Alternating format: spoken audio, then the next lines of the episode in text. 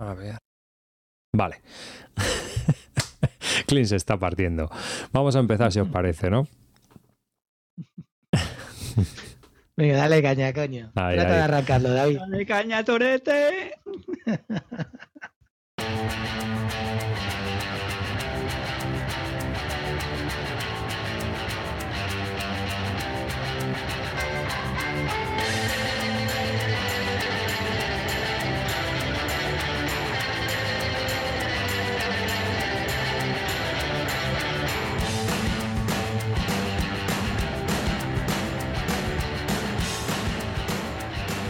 Hola y bienvenidos a un nuevo episodio de Bislúdica. Este es el episodio número 66 de un podcast dedicado a los nuevos juegos de mesa. Y hoy estamos de celebración. Hoy no lo vamos a pasar muy bien porque hemos enviado a un corresponsal a Essen, se puede decir. Bueno, le hemos enviado, le hemos pagado todo y, ahora nos lo va a contar, ¿verdad, Javi?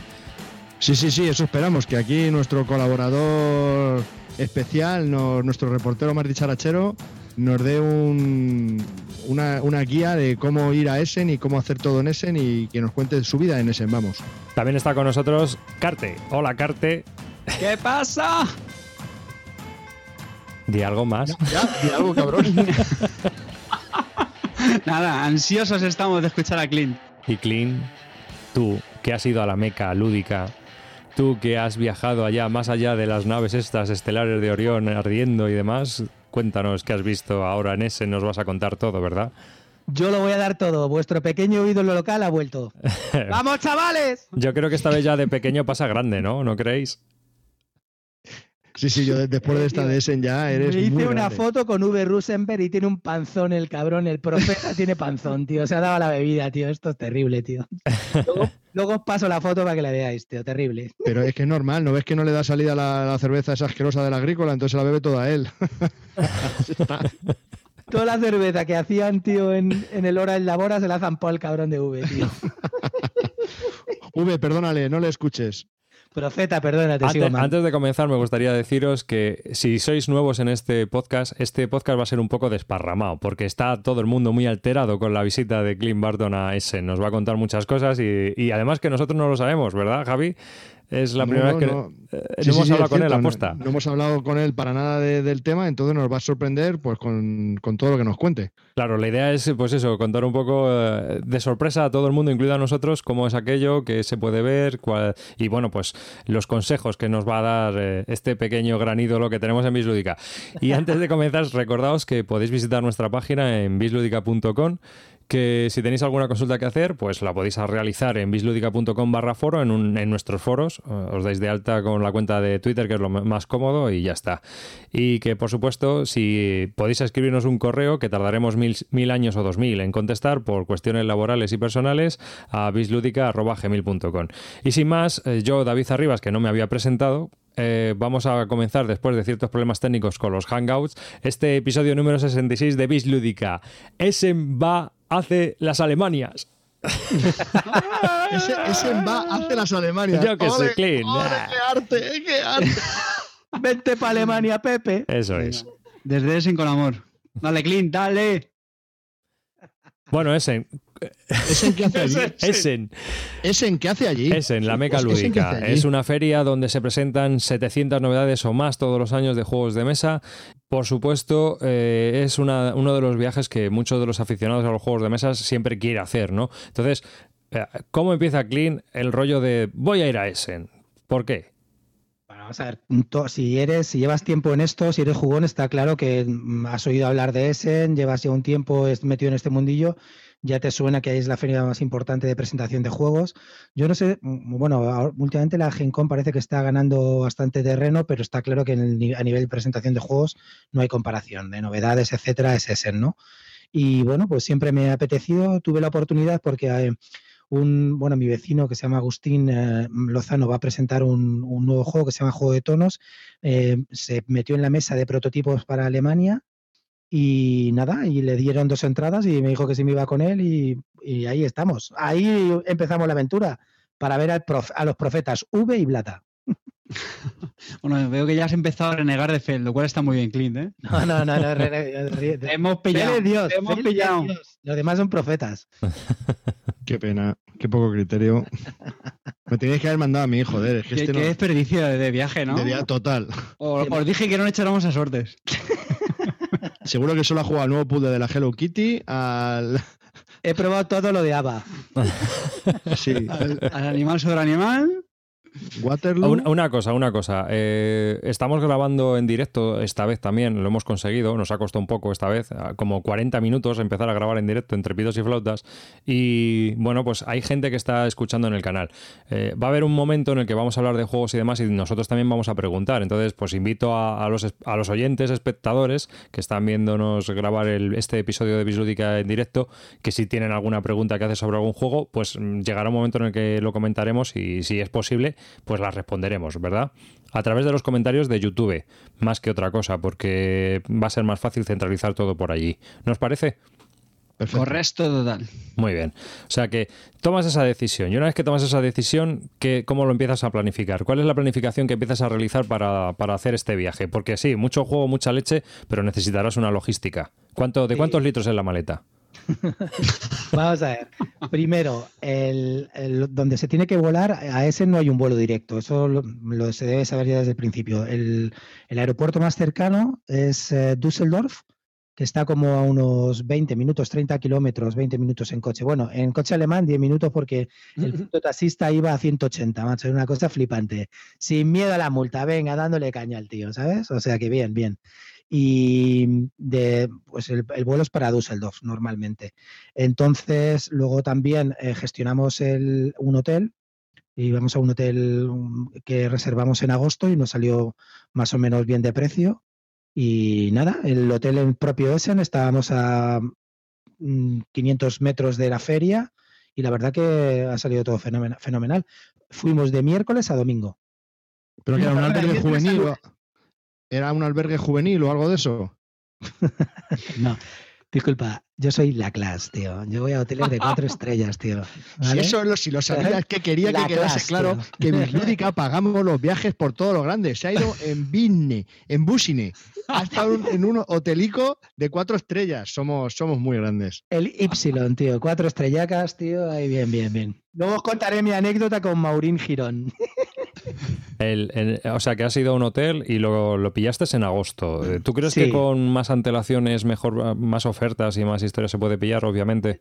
Por el, ejemplo, 30 y- el 31 de agosto volví a mirar en los hoteles y ya no quedaban ni un solo hotel. Es muy difícil. Bueno, hoteles, quiero decir, hay gente que va a apartamentos y otros rollos, pero hoteles, muy difícil. Tienes que reservarlo con antelación. ¿Hay mucha oferta? Sí, o sea, de hoteles, si, si tú te metes y lo- si ahora mismo lo reservas para el año que viene, que pudiéndolo anular, eh, no sé, en Booking tú lo puedes anular el día de antes, lo reservas, pues ya lo tienes, tío. Y luego, si no te vas a ir, lo anulas el día de antes, no hay No, pero problema. me refiero, es que no sé cómo, cómo es ese. Eh, es un pueblo que se parece a Sigüenza. a- 500.000 personas, es un pueblo, para ellos es una ciudad pequeña, pero son 500.000 personas, 500.000 Claro. almas, que diría no sé quién. sea, Son- es entonces, grandecito, claro o sea, que hay es- hoteles y- Es bastante, to- es bastante tocho, hay muchos Vale, vale. hoteles, etcétera, pero, pero la verdad que, bueno, se ve que con este evento, pues los hoteles se llenan, claro. Sí, y otra pregunta. El vuelo, cuanto más antes lo cojas, pues también mucho mejor. Es decir, si por ejemplo ahora lo cogemos para octubre del año que viene, pues mucho mejor que si lo cogemos en julio, que si lo cogemos en agosto, imagino. Depende, ¿eh? depende, porque por ejemplo estuve también con Black Mipel y Pepe y bueno, y, y Israel, de Israel Bejar de Discutir Jugando, y ellos lo pillaron bastante más barato. Yo también es que salía desde Alicante, entonces es más, no sé, es más complicado, ya depende de cada uno. Hay gente, pues eso ya depende de las ofertas, Sí. es meterte y buscar ofertas. No, ¿Y por tiempo cuánto, por cuánto sale más o menos el viaje? Pues por ejemplo, el, el vuelo me salió mm, 220 ida y vuelta. Está y bien, ¿no? el hotel me ha salido a 275 las cinco noches. Joder. O sea, te fuiste Ah, el. Te fuiste Four el stars, four stars. y te fuiste el jueves y viniste el- ¿cómo, cómo fue? ¿Cuándo te fuiste me fui el miércoles, me fui el miércoles por la mañana y dormí ya el miércoles allí y me volví el lunes por la mañana. O sea que me hice el completo total. Estuve todos los putos días en la feria. O sea, te faltó el pase de prensa. Me fa- sí, bueno, no, tuve, tuve- no te lo creas, tuve pase de expositor. Luego, O sea que cuando estaba la marabunta que quería entrar allí a las, a las nueve y media, yo a las nueve entraba por delante de ellos diciendo soy expositor, disculpa. aquí, aquí el truco para el año que viene es mm, hacerte pasar por expositor, ¿no? Hacer un prototipo de un juego. Hacer un prototipo, presentarlo, presentarlo y, ya y, ya está, ¿no? no, bueno. en el prototipo y de todo, ¿eh? Mi compañero eh, Agustín presentó el prototipo y la verdad que le ha ido bastante bien, pero yo te digo que ahí había de todo, tío. Y, y una mesa de prototipos te cuesta 180 euros los cinco días y te dan dos pases, está brutal, tío. Ah, pues está muy bien eso, ¿no? Para que quiera presentar un prototipo. Yo, desde luego, yo lo aconsejo, ¿eh? Es una cosa, una experiencia alucinante. Y, hombre, vamos a ver, para presentar un prototipo tienes que ir un poco medio preparado, porque si no, allí no va a ir a verte nadie. Pero si quieres de verdad, es una, es una experiencia que sé que hay mucha gente que está interesada en este tema y debería mirarlo, ¿eh? Bastante barato presentar un prototipo ahí. Bueno, entonces hecha las, las primeras consideraciones de vuelo y alojamiento, eso ya está vamos para allá. ¿Algo más que reservar de antelación o no hace falta nada más? Nada más. La maleta, la maleta. ¿Cuántos litros la maleta? Bueno, en el vuelo pillé con una, o sea, el vuelo, el vuelo estaba incluido una, una maleta de 20, hasta 26 kilos, ¿eh? Ahí en Berlín, el que más deja. O sea, que pillé la, la, maleta de mano más una de 26 kilos. Y, otra pregunta. Yo he visto a veces en blogs y otros sitios eh, que hay gente que, que como que se aloja en un pueblo al lado y va en tren luego por las mañanas o algo así. ¿Puede ser? yo sí, también hay mucha gente que lo hace, o hay gente que llega allí a Düsseldorf, alquila un, alquila un coche, que es bastante barato también allí, y se va a pueblos de, los alrededores y va y viene todos los días. Pero yo no creo que eso sea mucho más barato, te lo digo primero, la gasolina del coche, el alquiler del coche y luego el aparcamiento. Ya, ya, no sé hasta qué punto eso te sale más barato, ¿sabes? Que la comodidad de irte al hotel de Nessen y estar ahí. Y Clint, una pregunta, ¿en la entrada ordinaria sabes qué precio tiene? Sí, 27 eh, euros los, cinco, los cuatro días. Vamos, que es bastante asequible. Sí, sí, bastante bien. Y la feria, la feria dura desde las, desde las nueve y media hasta las 7, menos el último día que es desde las nueve y media hasta las 6, pero a las 5 ya recogió todo el mundo y es una locura. Y sábado y domingo, me imagino que los días más, más petados de gente, ¿no? Sí, sí, sí. Sobre todo el domingo, ¿eh? el domingo es brutal. El sábado también, muchísima gente, pero el domingo es brutal, porque bueno, os contaré.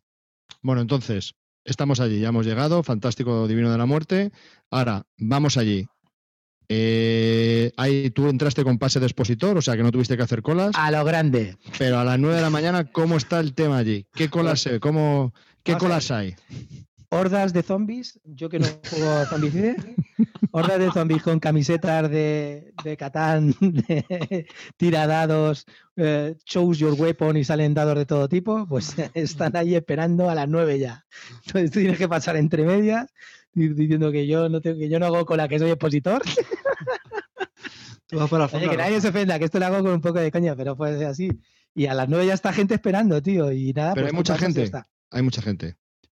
Bueno, también te tengo que decir una cosa. Yo, en cuanto a impresión de feria, yo, ven, yo trabajo en el sector de la construcción, es decir, yo estoy acostumbrado, nosotros, nuestro, mi empresa lleva, va a ferias, ¿no? Por ejemplo, hemos estado no sé, voy a la feria de Italia o a feria de París, por ejemplo, vamos ahora, o, o incluso la misma feria aquí en Barcelona de Costrumat o lo que sea, y no tiene nada que ver. Es decir, yo te estoy hablando de las ferias en las que vamos nosotros, los están valen 40 o 50 mil euros montarlo, etcétera. Luego hay 20 pabellones, claro, entonces me encuentro allí una feria de tres halls, pues, ¿qué quieres que te diga? No me pareció muy brutal, pero también porque yo estoy acostumbrado a otro tipo de ferias, aunque me parezca una tontería, estás en otro sector, es diferente. O sea, no me pareció una feria enorme, pero para quien no ha ido nunca a estar en una feria, pues sí, le puede parecer bastante grande. Estás comparando dos casos muy extremos, claro. Ya, claro. Mm. Por eso, pero como impresión a mí no me impresionó. El, el Mese, donde se celebra, que es el, pabellón, el, recinto donde se celebra Essen, eh, solo tiene estos tres pabellones porque no no tiene muchos más. Tiene muchos más no o sea que no solo se celebra esto sino que se celebran otras convenciones a la vez que Essen no no a la vez que Essen no. Lo que pasa es que cierran o sea por eso te digo que no me pareció muy grande porque tenía muchísimos pabellones muchísimos accesos cerrados. Ah, lo que pasa es que después de Essen habrá otra feria pues del calzado de no sé qué vale vale. pero solo para Essen tienen habilitados tres pabellones y que le sobran muchos más. Pues le sobran muchísimos más vale, sí sí sí. Vale ok. Mm. Vale, o sea que hay hordas de zombies, vale. Ahora, diferencia de días, miércoles, jueves, viernes. Hordas de zombies lúdicos. Vale, del jueves, el jueves y el viernes es igual que un sábado y domingo, salvo por no, No, no, Bueno, primero que a mí se me, se me, cayó un poco el mito de que eso estaba petado de gente y tal, no sé qué, tampoco es para tanto. El sábado, que era que todo el mundo me decía que iba a estar petado, estaba lleno, pero tampoco era una cosa irrespirable, ¿sabes? No sé, no, no era la peregrinación de. No sé. No, pero me refiero a que si el jueves es distinto al sábado, no en cuanto a gente, ya eso es evidente, pero que solo para cierta gente, para expositores o. público totalmente diferente. Público, ¿no? Jueves, o sea, jueves y viernes es el tío que va allí, que se va a quedar los cuatro días y friki total, que le flipan los juegos a muerte. Sábado, familias y los mismos frikis que han estado jueves y viernes. Y el domingo, gente a comprar a lo loco. O sea, es la compra loca. Eso ya es como a- cuando se abren las rebajas del corte inglés en verano y la gente entra loca, pues eso es el domingo. Vale, serio, me, compra, me ha compra. quedado muy claro. Vale, entonces se abren las puertas, entras allí y ¿qué hay? ¿Qué, qué se cuece? ¿Qué se respira? ¿Qué, qué? Eh, No te, no te he oído, es que se ha cortado la, la pregunta. Se abren las puertas, tú entras allí, primer día, ves los. ¿Qué, qué haces? ¿Qué, qué haces? ¿Qué, qué, qué se cuece? ¿Qué Pues, ves? ¿Qué... O sea, vamos a ver, tío, te quedas flipado. Yo la, la primera, justo nada más entrada por la entrada donde entrábamos nosotros, se veía el pabellón de Queen Games, presentando a Merigo, eh, presentando eh, Dragon Legends, me parece que se llamaba, Lost y, Legends. eh, Los Legends y presentando el de Zombies. Entonces Dark- era, Darkest. sí, muy, muy grande. O sea, hay un pabellón, pues no sé, habría como 20 mesas, eran donde más mesas para jugar había. Luego, ese, pero ese era donde yo entraba, era el pabellón 2. Yo luego estaba el pabellón 3, que es, bueno, el pabellón 2 para mí era el runner-up. El pabellón 3, que era donde estaban todas las grandes, es decir, estaba ABBA, estaba eh, Smiths, estaba Repost Production, que también montaron un gran stand, o estaban los grandes ahí en el, en el pabellón 3, ¿vale? En el 2 estaban los runner-up McQueen Games, eh, es decir, también estaba en el 2, em, estaba los de Czech Games Edition, estaban también los polacos, estaba también Bessier Game, Bessier Games, em, eso estaba en el 2. Y luego en el 3, para mí, con todo mi respeto, perdonad, chavales. El 1, el eh, 1. Has dicho que el 3 el- el- estaban los. en, en- en- no, perdona, en el 1 es donde estaba Queen Games, ¿vale? En el 3 estaban los buenos y en el donde estaban los losers era, era en el 2. Pero loser, ¿por qué? loser, ¿por loser, qué? Vamos a ver, tío. Bueno, loser, vamos a ver, bueno. Ya está. ya- Llámalo ya, como- ya no van a caer palos. Llámalo como tú quieras. Clint, No losers, procura, tío, no mover- procura no moverte de un lado a otro que pierdo, pierdo volumen, tío. No, no son losers, no son losers. Vamos a ver, lo que pasa es que ese pabellón, pues un poco es, es el cajón desastre, para decirlo de alguna manera. Ahí están los de los cómics, porque también hay una feria de cómic en alemán muy interesante. Me hinché a leer cómics En, en alemán, claro. en alemán, claro. ¿No? Entonces hay una feria de cómics también, o sea, hay como unos stand de cómics que son la mitad para allá del pabellón, del pabellón 2 y luego están pues los stand más pequeñitos. Pues ahí, por ejemplo, se presentaba el Cornish Smuggler, se estaba Homolúdicos, estaba, mm, no sé, estaban también los de Digráfica, había gente más, pues compañías que presentaban ajedrezes de colores, yo qué sé, ¿no? Eh, Así grandes, grandes que hubiera. Ah, bueno, los de la Ascension, no sé cómo se llaman los que tienen el juego de la Ascension. Pero así, así muy grandes en el pabellón ese no había, para que no vamos a engañar. Supongo que a lo mejor son los que quedarían o los que fueron a última hora o los que los alemanes no quieren darle, ya no tengo ni idea, pero la verdad que ese pabellón era un poco cajón desastre, ¿no? Y era el, el último el que recorría la gente. ¿eh? Clint, y, Y había entonces, en espera, espera, espera un momento. Y entonces en ese pabellón, pues como que había menos gente, ¿no? Había más espacio. Había Vamos a ver, menos la feria recorre todo el mundo. Son tres, son tres pabellones, de verdad que no es muy grande. O sea, eso O sea, te lo ves da tiempo La gente esa a- que dice, Da tiempo a recorrerlos en los días en los que has estado de sobra, ¿no? Y está bien "No, es que señalizado. me y lo todo. sé de memoria. Me, lo- me dice dónde está, te digo dónde está cada stand, es muy fácil. O sea, no son tres pabellones, tío. Es decir, no es una, no es una gran cosa. Te da tiempo a ver detenidamente cada, cada stand del pabellón. Bueno, si vas dos días, a lo mejor no. Pero yo he estado cuatro días, ¿eh? O sea, vamos, me han faltado pabellones. Yo hubiera, hubiera buscado más pabellones. Y entonces en los otros dos, cuéntanos un poco también, o sea, cómo eran, qué había en cada uno de ellos. Pues, por ejemplo, en el, que te estoy diciendo yo, en el, en el 1, que es un poco de la entrada, por la entrada mm, donde entrábamos nosotros, aparte de justo estaba Queen Games, luego también estaban lo de- los de la BGG, allí grabando la televisión que hacen los vídeos en directo y tal, ¿no? Llegan los, los, mm, los publishers con, con el diseñador y tal, y graban ahí los juegos, pues siempre haciendo, se visten de, pues no sé, había unos presentando un juego como el Snow Tales vestido con unos gorros de perros, había pues eso, tipos así de este tipo, ¿no? Ahí haciendo un poco el showman. Los de la BGG no sé, no sé la verdad que sacan ahí, pues, porque solamente venden promo, pero es un poco promoción de su página o lo que sea, pero la verdad que están ahí dándole caña. Yo he oído que creo que cobran, ¿eh? Por cuando sacan en vídeo a los autores, me Ah. parece que cobran un... Yo me lo imaginaba, que gratis no irán. Me parece que No negocio. muy, pocas cosas gratis, me parece. Son americanos, esos solo piensan en dinero, o sea, en cómo ganar dinero. Y entonces, tío, los que estaban situados al lado de la- del pabellón de la BGG, la verdad que ganaban. Estaba los griegos de Artipia, que estaban muy bien situados, que presentaron tres juegos, presentaron Arceón, eh, Among the Stars y, y mm, bueno, y Shadows, no sé qué, Shadows de no sé qué, que también lo presentaron. Y luego también estaban los del Bruxelles, los que presentaban Bruxelles 1890, también estaban al lado. Eso es un poco como que pillaban el rebufo de, de esta gente. Y luego justo al ladito también estaban los de Check Edition Games.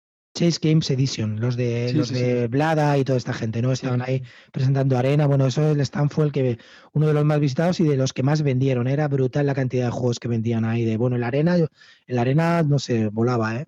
Entonces, hemos hablado de las instalaciones y tal, y ahora vamos a, no sé, preguntarte, consejos, ¿qué día es mejor ir o cómo, a qué horas es mejor ir? Si eh, es mejor tragarte la cola o esperar o cómo funciona un poco. Vamos a ver, yo si vas a, la, a Essen, lo mejor es ir a las nueve y media, empezar ahí a pillar mesas rapidito, porque eso sí, para poder jugar, yo te digo una cosa, es muy aconsejable eh, probar los juegos, porque puedes probar, es decir, eh, puedes probar los juegos haciendo cola un poco, esperando en las mesas, se le queda una mesa libre y puedes, y puedes jugar. También te digo, si no sabes inglés, no te vayas a Essen, de verdad, no pierdas el tiempo, salvo que vayas con un traductor o algo. Eh, una, una preguntita. En el, ¿Es cierto que se puede reservar mesa con antelación? En algunos stands sí. pero algunos luego- stands. Sí, en algunos. Solamente, por ejemplo, intenté reservar mesa para que me explicaran el Road and Boats, pero llegué 10 minutos tarde y los alemanes no perdonan eso. Por cierto, ¿qué tal los alemanes? Muy sosos, Yo qué sé, muy alemanes. hay, hay de todo un poco, ¿no? Pero Cuidado, eh, que- cuidado. No, no. Que soy muy alemán. Que yo he estado viviendo allí y les adoro. Me encanta la mentalidad. Hay, hay de todo, pero sí que es verdad que eh, si estaban, la- había tres en la mesa y quedaba un sitio, muchas veces me decía, oye, ¿te- ¿me puedo juntar con vosotros tal? Eh, ¿Vas a escuchar la explicación en alemán? No. Mm, eh, o sea, digo, no, yo solamente en inglés y puede ser. No, lo siento, tal, y te largaban. Y luego, pues, entonces te tenías que sentar tú primero y decir, me siento aquí el primero, y decir, que venían los alemanes, pues te la vas a tener que chupar en inglés. Entonces decías, sí o no, o se iba. O en Así español. claro. Bueno, yo he oído explicaciones en francés y en inglés. La en español he intentado, pero no, no había, no había posibilidad. No, bueno, el de homolúdico que me explicó el Dungeon Raiders. En los comentarios nos dicen que eh, a la Wargame Git, si no les pagan, les dan juegos también. O sea, dos, dos copias de cada juego se los entregan a la Wargame Geek. Sí. cabrones. Qué lindo, ahora que hablas de la gente, ¿hay mucha gente local o, o realmente hay muchísimo gear y prácticamente se ven, se ven alemanes? Miércoles y jueves, que yo son los días que aconsejo ir para probar. O sea, bueno, yo si queréis os, os cuento. Bueno, consejo primero, tienes, vete sabiendo inglés. Luego, vete con la pasta en efectivo. Hay muy pocos eh, stand que admiten tarjetas de crédito, muy pocos. ¿Vale? Mm. Salvo Queen Games y alguno, alguno más, no, no, casi no hay, no, se admiten tarjetas de crédito. ¿Y que llevaste? Y en- ¿4.000 o 5.000 eurillos así en la cartera? O... Lo, lo- lo que gano, no, lo que gano en un mes. No, sí, confundido se llevó el dinero del Monopoly aquí, el, el animal este. Me llevé electrones de. de- no, pero es verdad que eh, no, no te emiten tarjeta. Luego, mm, yo aconsejo que el primer día vayas directamente. Yo fui el primer día, el primer, primer stand que visité fue el Nations, porque sabía que se iba a agotar. Y efectivamente, el Nations a las 2 de la tarde se agotó en inglés. Estaba en alemán, pero se agotó en inglés, no quedaba, la- no quedaba ni una. Fue el primero que me pillé. Luego también, el otro que se agotó enseguida fue el Caverna, ese no me interesaba, no me lo pillé, pero pillé juegos que se iban a agotar. El Clark, el Lewis and Clark también se agotó enseguida y ese, ese lo pillé también rapidísimo. Igual que el Glass Strasse, el Glass Road, que se agotó también en inglés, pero además había una oferta especial que estaba a 35 pavos. Creo que luego lo vendían a 45, pero para la feria valía 35. Ese también lo pillé enseguida. Para mí el error fue seguir comprando ese mismo día. El primer día es, yo creo que es un día que debes ir a probar o a comprarte juegos que tú sepas que, bueno, en realidad es una apuesta, es como en la bolsa, vas a apostar a lo que se va a agotar o no. Yo tuve es el problema que le veo yo a ese. Sí. Y, a- y aposté por eso. Pero si no tienes prisa, yo te aconsejo que compres el domingo. El domingo es brutal. O sea, es, es, es un día donde los tíos, por ejemplo, los americanos tal vez ven que se comen los juegos o incluso, bueno, Queen Games.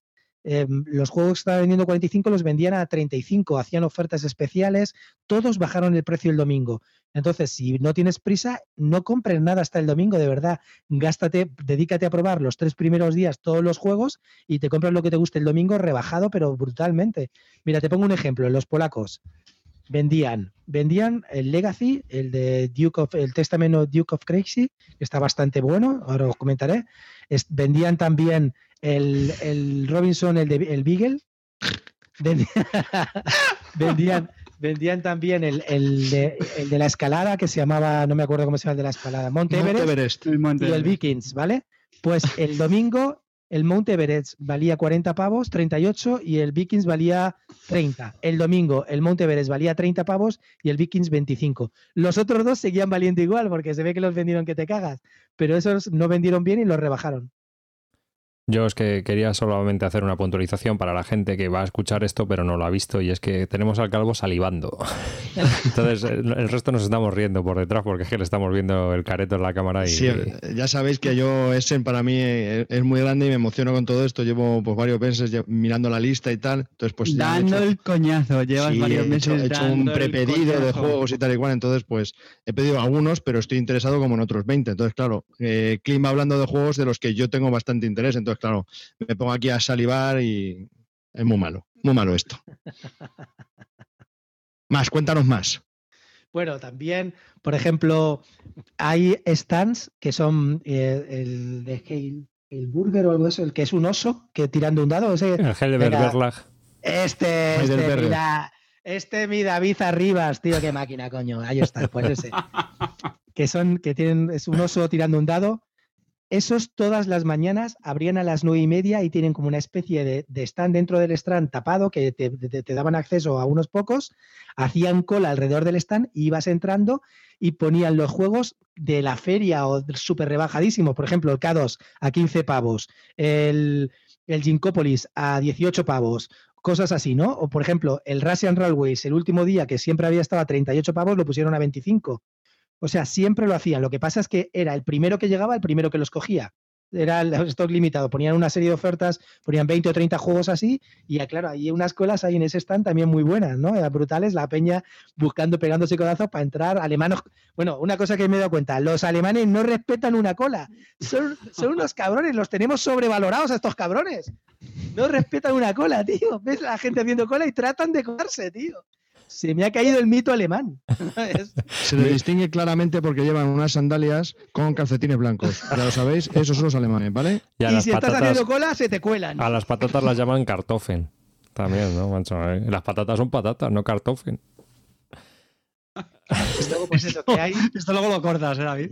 ¿O no? También, está, también estaban los de Piel Offensive, que también hacían bastantes ofertas, pero bueno, y una cosa súper curiosa, los de Queen eh, eh, White, Goblin Games tenían el Packet Row a 35 pavos, tío, y todas las demás tiendas de Piel Offensive y tal a 25.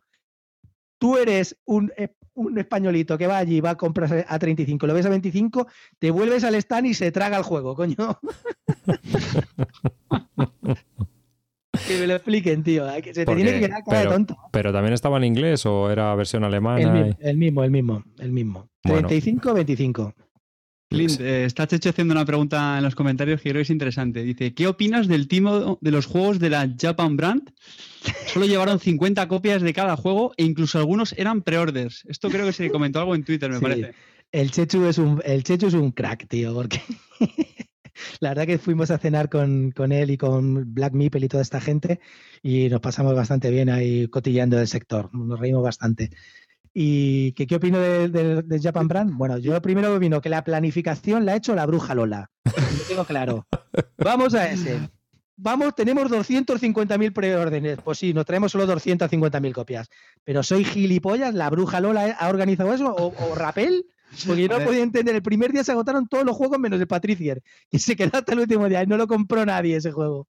Ce- Celacanto está comentando que creo con, con razón que, claro, para ellos llevarlo en las copias pues les saldrá más, más caro y que a lo mejor no les compensa. Yo, yo creo que lo que ¿Para van qué es? Entonces, ¿para qué vas? a publicitarse para ver si Claro, venden licencias. es- Yo creo que van a es eso. Cierto, lo que sí han hecho muy bien, por ejemplo, el Sales to India, que es uno de los que los japoneses lo han petado, se lo ha comprado AEG, como hicieron el año pasado con Trains. Yo eso, yo es a lo que me refiero. Yo creo que van a mostrar Entonces, sus claro, es juegos. una publicidad para ellos que al final pues se lo publique una casa grande que luego salga pa- para, la inmensa mayoría de- del resto del público, vamos. Claro, claro, mira, ¿no? y, y además eh, Celacanto nos está comentando que hablando con el Kanai, el, el autor este del Love Letter, le comentó que, que perdían dinero con cada copia que vendían en Essen. Obviamente, si tú vas de viaje desde Japón hasta allí a vender 50 copias, ¿no? En plan bruja Lola, como dice Clint, pues... Pero realmente yo creo que para ellos es un escaparate y yo creo que es una inversión a futuro, ¿no? Yo creo que ellos lo que Total. quieren es vender licencias, que se les conozca y que llegue un momento en que a lo mejor no les haga falta ni ir a Essen, manden los juegos por correo y alguien se los presente o alguna historia, hacer contactos, ¿no creéis? Que luego me hablen de la organización de las fábricas japonesas, de lo efectivos que son, de la huelga la japonesa, y los de Japan Brand se traen 50 copias. Pero, ¡Cabronazos! pero en Japón es que tienes las dos vertientes, o sea, ah, es así. Eh. Tienes la- lo- el Toyota Product Management System, el TPS, el Management, y luego tienes eh, este tipo de cutrerías varias. Ita- Italian Japan. Que, que- no vas a meter en un conflicto internacional, macho. Que es de- Eh, eh, Clint, Clint, estoy mirando aquí el mapa de oyentes, hemos perdido a dos japoneses, ¿eh? Eres un desgraciado. Y un alemán también, que no le ha gustado lo de los calcetos. Sí, hemos Se pasado nos- de 15 a Se 12. nos ha colado ya también. ¿eh? Bueno, Tenemos- entonces, que un top de juegos que crees que lo han petado en, en la feria. Mm, Bueno, Nations, no sé si la ha petado o no, porque yo creo que no lo ha probado nadie, no había mesas para jugarlo ni nada, pero se ha agotado, se ha agotado sin probarlo. Yo, yo tengo una cosa, el Nations, ahora que lo tengo en mis manos, voy a, voy a dar un poquito de envidia, chavalotes, aquí lo tenéis. Pero yo creo que el Nations entonces lo Pero que ha sido es Vaporware, ¿no? O sea, eso es, Sí. eso es hype total. La- eso lo comenté con Chechu en la cena. Yo creo que el Nations ha vendido la portada. La portada, te lo juro, la portada es flipante, muy chula. Pero luego las cartas son cutres, cutrecillas, ¿eh? O sea, los dibujos tampoco está que no son como los de la portada, ni mucho menos. Y los tableros, pues son un poco feotes, ¿sabes? O sea que. Y nadie lo ha probado, pero es un Son poco. horas o sea, labora, es, el- los tableros son horas labora, ¿eh? es un juego que se ha vendido como la portada. Pues- Adelante. Ahora métete con los finlandeses. ¡Cabrones! Ahora, otros dos Me menos. vendéis aire, tío. Portadas alucinantes y luego lo de dentro una basurilla. Y tú se lo has comprado, gilipollas. Y yo se lo he comprado. Te estás desahogando a gusto, Eh, ¿no? Por cierto, 45 pavos y ahora aquí lo venderán a 70, 80, 60. Vete tú a saber, macho, una locura, una locura. O sea, que Nations es hype, hype porque se, se estuvo hablando mucho de él en internet, se estuvo hablando mucho de él en la BGG, en eh, de Opinionated Gamers, en un montón de blogs. Dime, Javi. Bueno, yo es que no creo que sea tanto así. Yo creo que es. como tiene un estilo muy parecido al Through the Ages, eso ya vende solo. Entonces, claro, mm, la gente que le gusta mucho el Through the Ages, que le gusta mucha gente, pues quiere ver si hay alguna alternativa al juego. Entonces, claro, cuando han visto que está Nations, pues a por ellos han lanzado. No, pero siempre hay algún juego así que, que no se puede jugar ni nada y, y como Pero que yo lo te peta, digo ¿no? que es hype. Yo digo que es hype total. No lo ha probado nadie. No vi una sola mesa de gente jugando al Nations. Pues como el Russian Railroads. Si es que, ¿quién lo ha podido probar? Pues se agotó. eh, yo no he probado. Russian Railways, tío. ¿Es Russian Railways o Railroads? bueno, es verdad, Russian Railways. Este ha probado, este ha probado otro, no hagas caso. Tú- eh, ah, tú dices el de Java, ¿no? Vale, vale. ¿Y Sí, qué más? ¿Qué más así lo petado en lo que es la feria?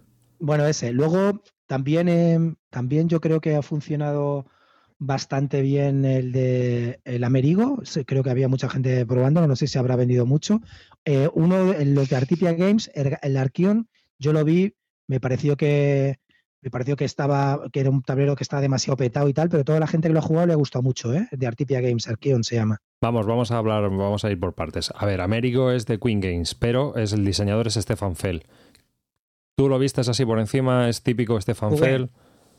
Lo jugué. Bueno, tengo que decir una cosa. A mí este, bueno, no, no puedo decir nada malo de mi Dios.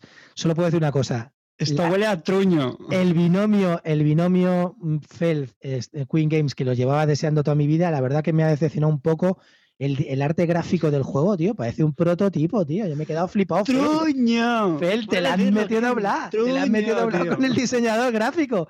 ¿Y eso quién lo ha diseñado, tío? En serio, yo no sé. Yo creo que lo ha diseñado el que, el que diseña animal sobre animal en los dibujos. El- no puedo El tablero es horrible, tío. Horrible. Con un AutoCAD, tío.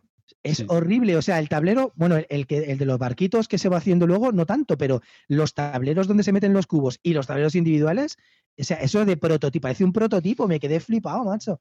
El juego, por lo demás, es, Lo está has probado, muy bien, ¿no? ¿eh? Lo has probado, Sí, pero sí. pues Es hablamos una luego de él mezcla- si quieres. Vale, vale. Vale.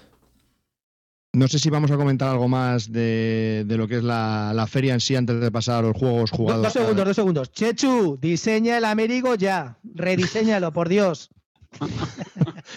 Bien, y después de ese, ese mensaje personal, eh, vamos a, pasar. Hay una cosa que, me, que siempre he oído, pero no sé cómo se cuece eso. Sé que en la BGG ponen como, no sé cómo va esto, ¿eh? como pequeños stands donde la gente puede votar lo que, lo que les va gustando, lo que han probado, no sé cómo va. Y luego sale una lista en BGG de como el bus, ¿no? De lo que, lo que más se está pegando allí. Eso, hay muchas mesas, ¿cómo se vive eso? ¿Se, se ve bien o Bueno, de flipante. es real, es O irreal? sea, Totalmente real. Eso, eso es un rollo americano que se han montado ellos para darle tal, pero luego cuando lo ves, eso es, eso es, bueno, yo te digo, la bruja Lola hu- hubiera sido millonaria si se llega a meter en esta industria, tío. Porque, Yo, yo vamos, me lo, o sea, yo me lo imaginaba que lo del VAS también. ese, porque Mira, es que Lo votan pregunto cuatro para joderles a los americanos. Venga. Dos ordenadores, la peña se mete ahí, qué juego te mola y le pones ahí, ya está, un botecico tal. Tú, sin haberlo jugado, nadie te pide que lo juegue, ¿no? Tú Vaya, vas ahí a Me voleo. lo imaginaba. Yo voté al, al, al, al de ABBA. Para que se jodan. A, a mejor disco, ¿no? Tres oyentes menos Fuera americanos. de coña, fuera de coña. Voté el Speed Cubes de Amigo Espiel. Que lo vi, me lo pasé bien, hasta me lo compré. Speed Cubes, tío, que era una chorrada. Tienes que hacerlo más rápido como un Haligali en plan de hacerlo por colores y tocar un timbre, que ese lo jugué con dos o tres críos alemanes y nos lo pasamos de muerte. Ese es el que voté yo en, en el am- americano, imagínate. Imagínate el valor. Y luego también he visto que hay como un stand, como una, como una librería, en el que ponen juegos con un oso y unos números debajo. ¿Eso qué es? ¿Lo has visto? ¿Lo has llegado a ver? Estaba el Concordia primero y el tercero el Russian Railroad. Ah, sí, sí, bueno, eso es de la Spielpresse, creo, sí.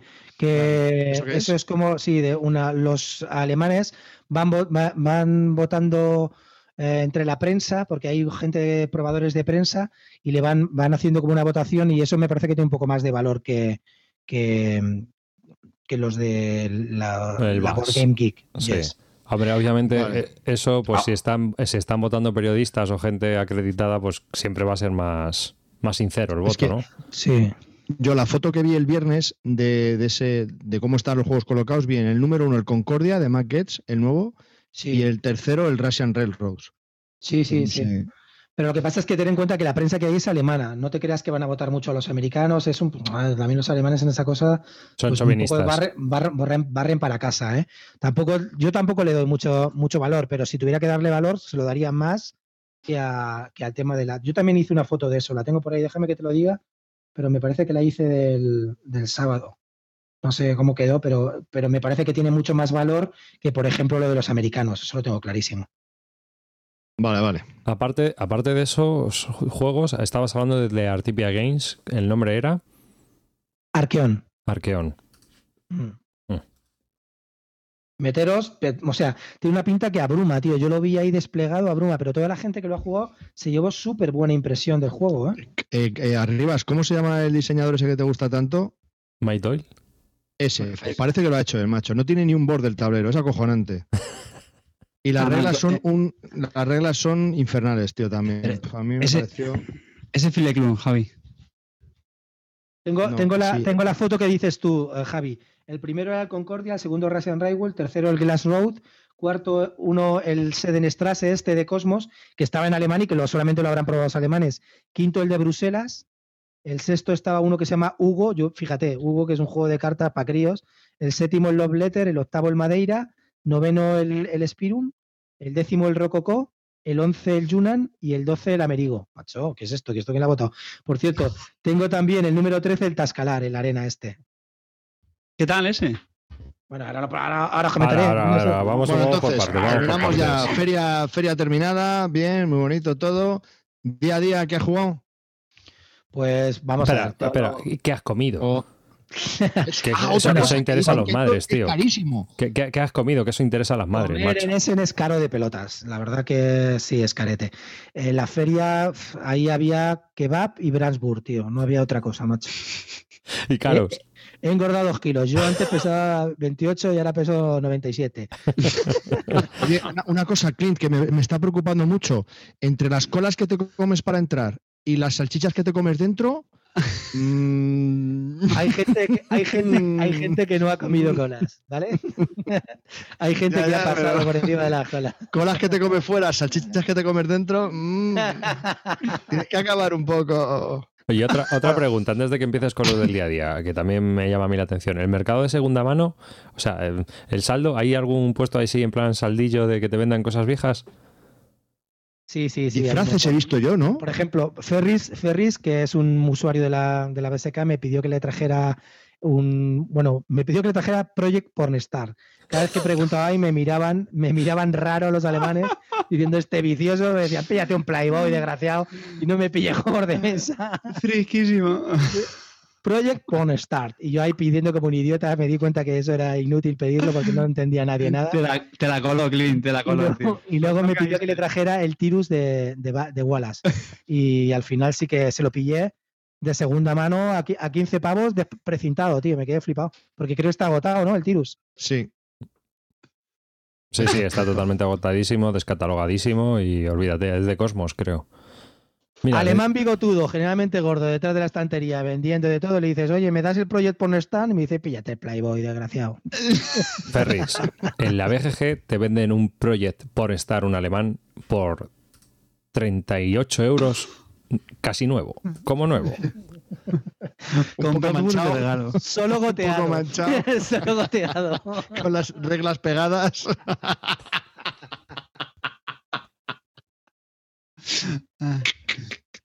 No, no van a censurar la emisión, ya verás. Ay.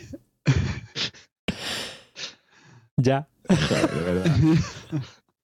Es como ir a la bolsa de Madrid y preguntar por las acciones de los chopitos de Galicia. Pero aparte, aparte como- de, de buscar fricadas raras, hay juegos de segunda mano que se puedan conseguir, no sé, o sea, yo qué sé, tú imagínate, pues, eh, juegos de Istari, por ejemplo, el Sila, el, eh, cosas así. 10 pavos. 10 pavos, vale. Claro, es a lo que yo voy. Eh, por ejemplo, pero en el propio Hassing stand Loop. de Sila, pero el- en el propio stand de, No, no, de no. Istari o, en o- o- o es que hay un eh, sitio especial de juegos Mira, de segunda mano. hay uno, hay unas en un rincón, en el pabellón 2, o en el pabellón 1, no en el 2, ya sabéis el todo lo que pienso del pabellón 2, en el pabellón 1, hay una especie de, de cinco tiendas en, un- en una esquina, eh, al lado del stand de Wallace precisamente, había como cinco o seis tiendas que eran así que como recorrer un pasillo, que eso se petó el domingo, que eran todos juegos de segunda mano, juegos usados o juegos difíciles de conseguir. Y ahí estaban eh, rebajados. Pero ya te digo que si quieres de verdad pillar rebajas, tienes que pillarte al stand este del, del osito amarillo que nunca, de nombre impronunciable o a Spiel Offensive. Ahí los pillas mucho más baratos. Clint, ahora que has mencionado a, a Martín Wallace, ¿qué tal la gente del mundillo? ¿Se ve mucho por ahí? ¿Son, son accesibles? ¿Qué tal? Bueno, ¿te, hiciste, la, te hiciste la foto con, con V? Me hice la foto también con, con, con Ignaci. Ajá. No, mira, yo tengo una cosa. eh, lo que sí que me he dado cuenta es que este mundillo es muy accesible para todo el mundo. Es decir, en cada stand estaban, lo- estaban, estaban los diseñadores. Estaba Wallace en su stand, estaba Ignacy Trece- Trecevinsky en, el stand, el del Duque de Legacy, el del Duke of Legacy, el no, Legacy Duke of no sé qué, también estaba el diseñador. Están todos los diseñadores y además hablas con ellos y son súper simpáticos. Bueno, en realidad están vendiendo ya para no ser para ser borde, ¿no? Le, le plantas el juego en la cabeza, pero pero que la verdad que son muy accesibles. Es una cosa que no se da en otro, en otro mundo, a lo mejor, ¿eh? Normalmente los escritores van ahí una hora a firmar libros y tal, pero los tíos estos estaban al pie del cañón en su stand tratando de vender juegos. Y eso no se ve en todos los sectores, ¿eh? Eso me pareció muy, muy interesante, ¿eh? Y otra, otra pregunta sobre la industria. En el pabellón 2, el, el que dices que era loser total, los pobrecillos que estaban, Bueno, a ver si se van a enfadar, tío, a ver si se van a enfadar. Bueno, que estaban allí los editoriales. Bueno, las editoriales españolas, ¿qué tal? ¿Qué sensaciones había con los juegos españoles o con los juegos que se editaban en español y todo esto? No, vamos a ver, eh, quiero decirte que la gente iba, había bastante gente, es que esto es, o sea, la gente pasaba todo, los tres pabellones pasas, no, no es como si hubiera a lo mejor 50, 20, 20 pabellones y hay cuatro que ignoras, ¿sabes? Es que es obligatorio pasar por todos, te lo recorres todo, ¿no? Lo que pasa es que sí que es verdad, es, que en este pabellón están mezclados con los cómics, tío. Entonces ahí era el público totalmente diferente. Te veías a tíos disfrazados de orcos, de R2, de la guerra de las galaxias, cuando yo qué sé, ¿sabes? No, ahí no pintaba tampoco mucho, ¿no? Y aparte de, los juegos propiamente dichos, en esta feria, ¿hay stands de otra cosa? Porque es que yo he visto fotos en BGG colgadas. De ropa, de, de ropa, tío. De ropa, ¿no? Sí, de ropa de cascos de estos de la, de la, de la época, no sé, pues cascos mm, cruzados, cascos, eh, arqueros de la Edad Media, tío, o sea, de todo lo que te puedas imaginar, de orco, de no sé qué, están ahí, tío, pero además con tallas para gordos, tío, porque eso solo lo viste en gordetes, tío. O sea, disfraces, quiere decir que hay disfraces de venta también. Sí, bueno, en realidad parecen, parecen, parecen trajes como de la época, o sea, son imitando la época, no, no, son, no son disfraces de los chinos, ¿no? Son caretes, pero sí, sí que hay, ¿eh? Y cascos y armas y todo, ¿eh? O sea, aparte de juegos hay como disfraces, ¿no? Y cascos y sí, Sí, y nada más, nada más raro. No, cómic así un poco de todo. Y dentro de los cómics tenían como en un espacio ahí tirado jueguecillos que te encontrabas súper baratos. Mira, yo me quedé, la mejor oferta que vi yo en todo Essen es el Martians, este, el juego este de, de Flying Frog, eh, que se llama eh, que es como el, el, no sé qué, el Air of Night, o cómo se llama el. A ver, espérate que te lo digo. El Martians, no sé qué, Martian, a ver. Déjame que lo estoy buscando. Oh, momento. Eh, el Martian Dice. No, Martian Dice, no. Invasion from Outer Space, from Outer Space, The Martian Game, a 15 pavos. Está cargado de plástico. ¿Sabéis, que, ¿sabéis, ¿Sabéis cuál os digo? Sí, sí, un, juego plastiquero total, 100%. Es como el Last, Last Night on, Earth, pero, pero del espacio, ¿vale? Sí, sí, pues sí, ya sé cuál es. En inglés, perfecto, 15 pavos. Me daban ganas de pillarlo a mí, que soy enemigo del plástico. y porque eso pesaba un huevo, que si no lo pillo igual, coño. tengo dos preguntas del canal de YouTube, de los comentarios de los que nos están escuchando en directo. Una es de David, David Martín Morillo, que pregunto un poco por dónde iba yo, ¿no? Que qué tal el producto nacional, Asylum Games con 21 motines y, y así, ¿qué se comentó sobre ese juego, por ejemplo? Asylum Games estaba en el pabellón 3, compartía un stand con otra empresa, no me acuerdo cuál era, y, o sea que estaban bien situados y yo creo que pasó muchísima gente por su stand. Muchísima, muchísima, ¿eh? Bien. No sé, yo creo que les ha tenido que ir bastante bien, ¿vale? Luego también vi la edición del Polis en alemán, macho, lo vendían a 24 pavos, tío, ¿te lo puedes creer? Es alucinante, es alucinante. 24 pavos el Polis, tío. Es lo que tiene la producción en masa, ¿no? Si ellos están tirando a lo mejor el doble de ejemplares, pues lo pueden sacar más barato. Y otra pregunta un poco relacionada a algo que comentaba Led Miskins, que eh, en esto de los juegos de mesa en Essen, aparte de Alemania, ¿qué naciones así emergentes se ven en cuanto a juegos de mesa? ¿Quién está pegando fuerte? ¿Quiénes son las editoriales extranjeras que allí pegan? Pues está claro que que Polonia pega bastante fuerte. Los checos, ni te cuento, o sea, son totalmente. De hecho, creo que Polonia y los checos han hundido a Wallace, ¿eh? en ese sentido. Wallace, yo, había bastante gente en su pabellón, pero no, mucho, nada que ver. Aunque Wallace vendió el estudio en Esmeralda, se agotó el sábado por la tarde, pero nada que ver. Lo de los checos, la cantidad de juegos que vendían los checos ahí despachaban como, yo que sé, como si fueran rosquillas, tío. En serio, era brutal, ¿eh? Y, tenían muchísima gente. Si era más barato que el kebab que te comiste para engordar, obviamente vas a comprar juegos y no comes. Ya comerás en casa. El kebab, un kebab y una Coca-Cola, 8 pavos, tío. ¿Me lo puedes explicar? Carillo, ¿eh? A la que luego encontré el penúltimo día 1 a 6, que me cagué en la puta madre. Tú, estás acostumbrado a los precios de Albacete, pero eso para, los de Madrid es calderilla, Clint. Bueno, ya lo sé, ya lo sé. Bueno, ya sé lo que es lo que ganáis en un mes. Pero estuve en un foretual. Oye, hablando, hablando de comida, después de la feria, ¿qué hay? Es decir, mm, ¿quedabais entre vosotros con la gente que os encontrabais por ahí, no? Porque has comentado antes que estuviste de cena con, con Quedamos el viernes, sí, quedamos el viernes eh, por una iniciativa de Black Meeple, bueno, del es Luis, el del blog Black Meeple. Estuvimos varios blogueros, estuvo mm, Israel de Discutir Jugando, Black Meeple, estuvo también eh, los de Por qué pierdo y, Mueve Cubos. Edgar. Que, ¿Habíais quedado previamente de la feria? Sí, sí habíamos quedado por, por, mail. Y luego también apareció Chechu, estaba también Chechu Nieto y Israel de Jugame Store, ¿no? Que la verdad que Israel en esas cosas se mezcla siempre con los jugones y estamos ahí a tope con él. y, y, nos lo pasamos muy bien, muy bien. Lo que pasa es que, tío, yo, yo me quedé un poco flipado. Después de la cena, todo el mundo prefirió irse a su hotel a jugar que irnos por ahí de fiesta. Que yo dije, pero macho, ¿qué es esto, tío? ¿Qué ha pasado aquí? ¿Qué nos ha pasado a los españoles, tío? ¿En qué momento cambiamos una cerve por unos dados?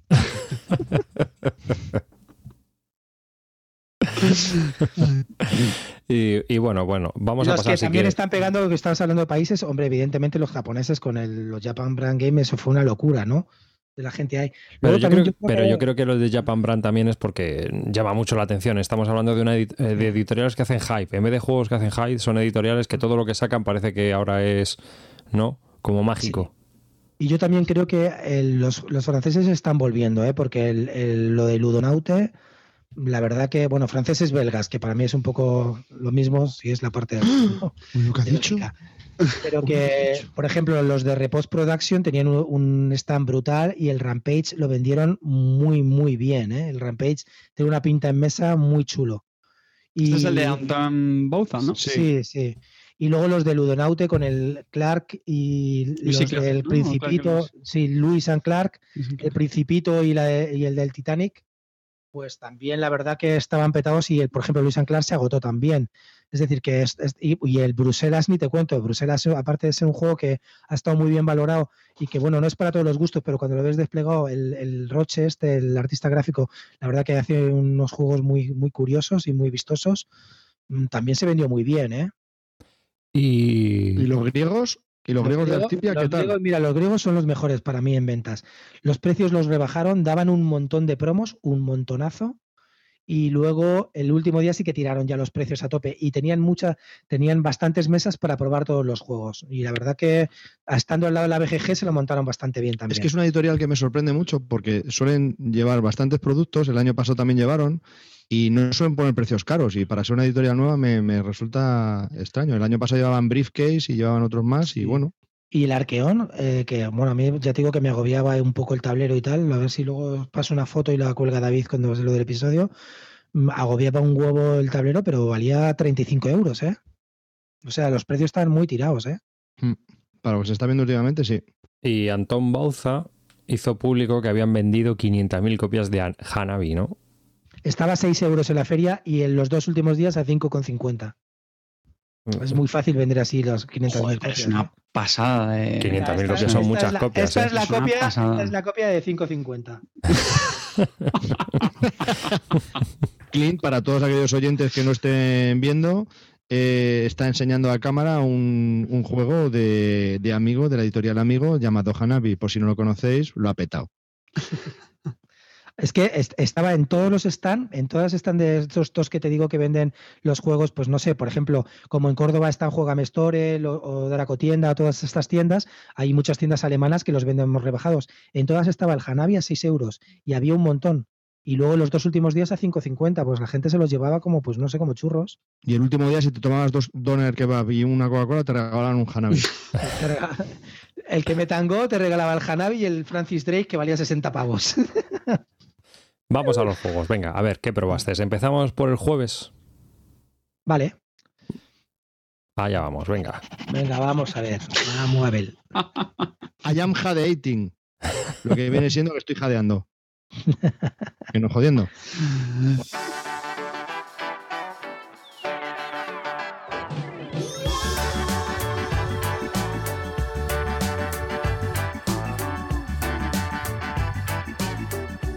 Bueno, el primer juego que probé es el Junan. Junan. Junan de Argentum Berlán. Ferlag, muy bien.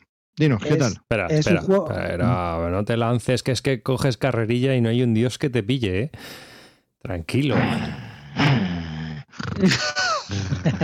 De 2 a 5 jugadores y 90 minutos de duración, ¿no? Es un juego de Argentum Berlag, la típica caja tipo. Mm, ¿Qué era?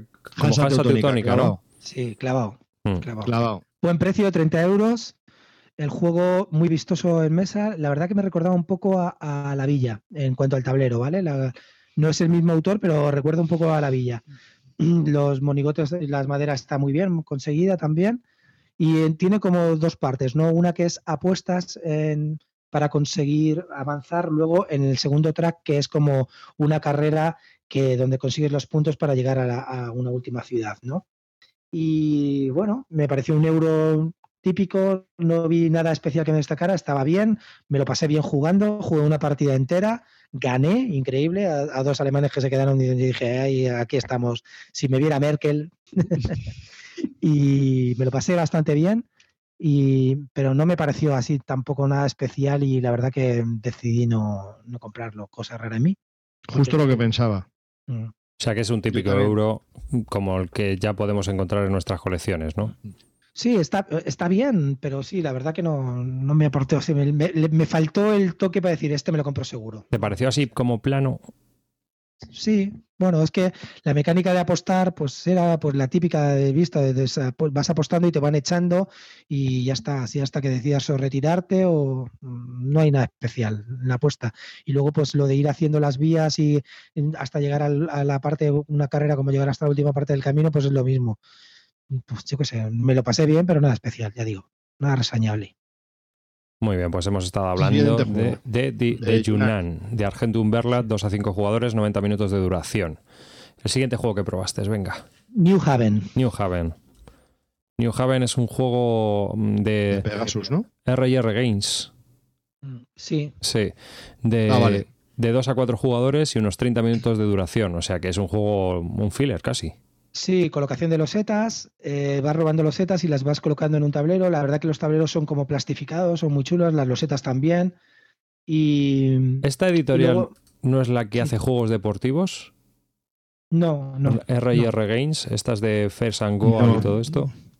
Yo, creo que hicieron, a mí me recuerda mucho al, creo que es el del Nobelman también que hicieron el año pasado, me parece.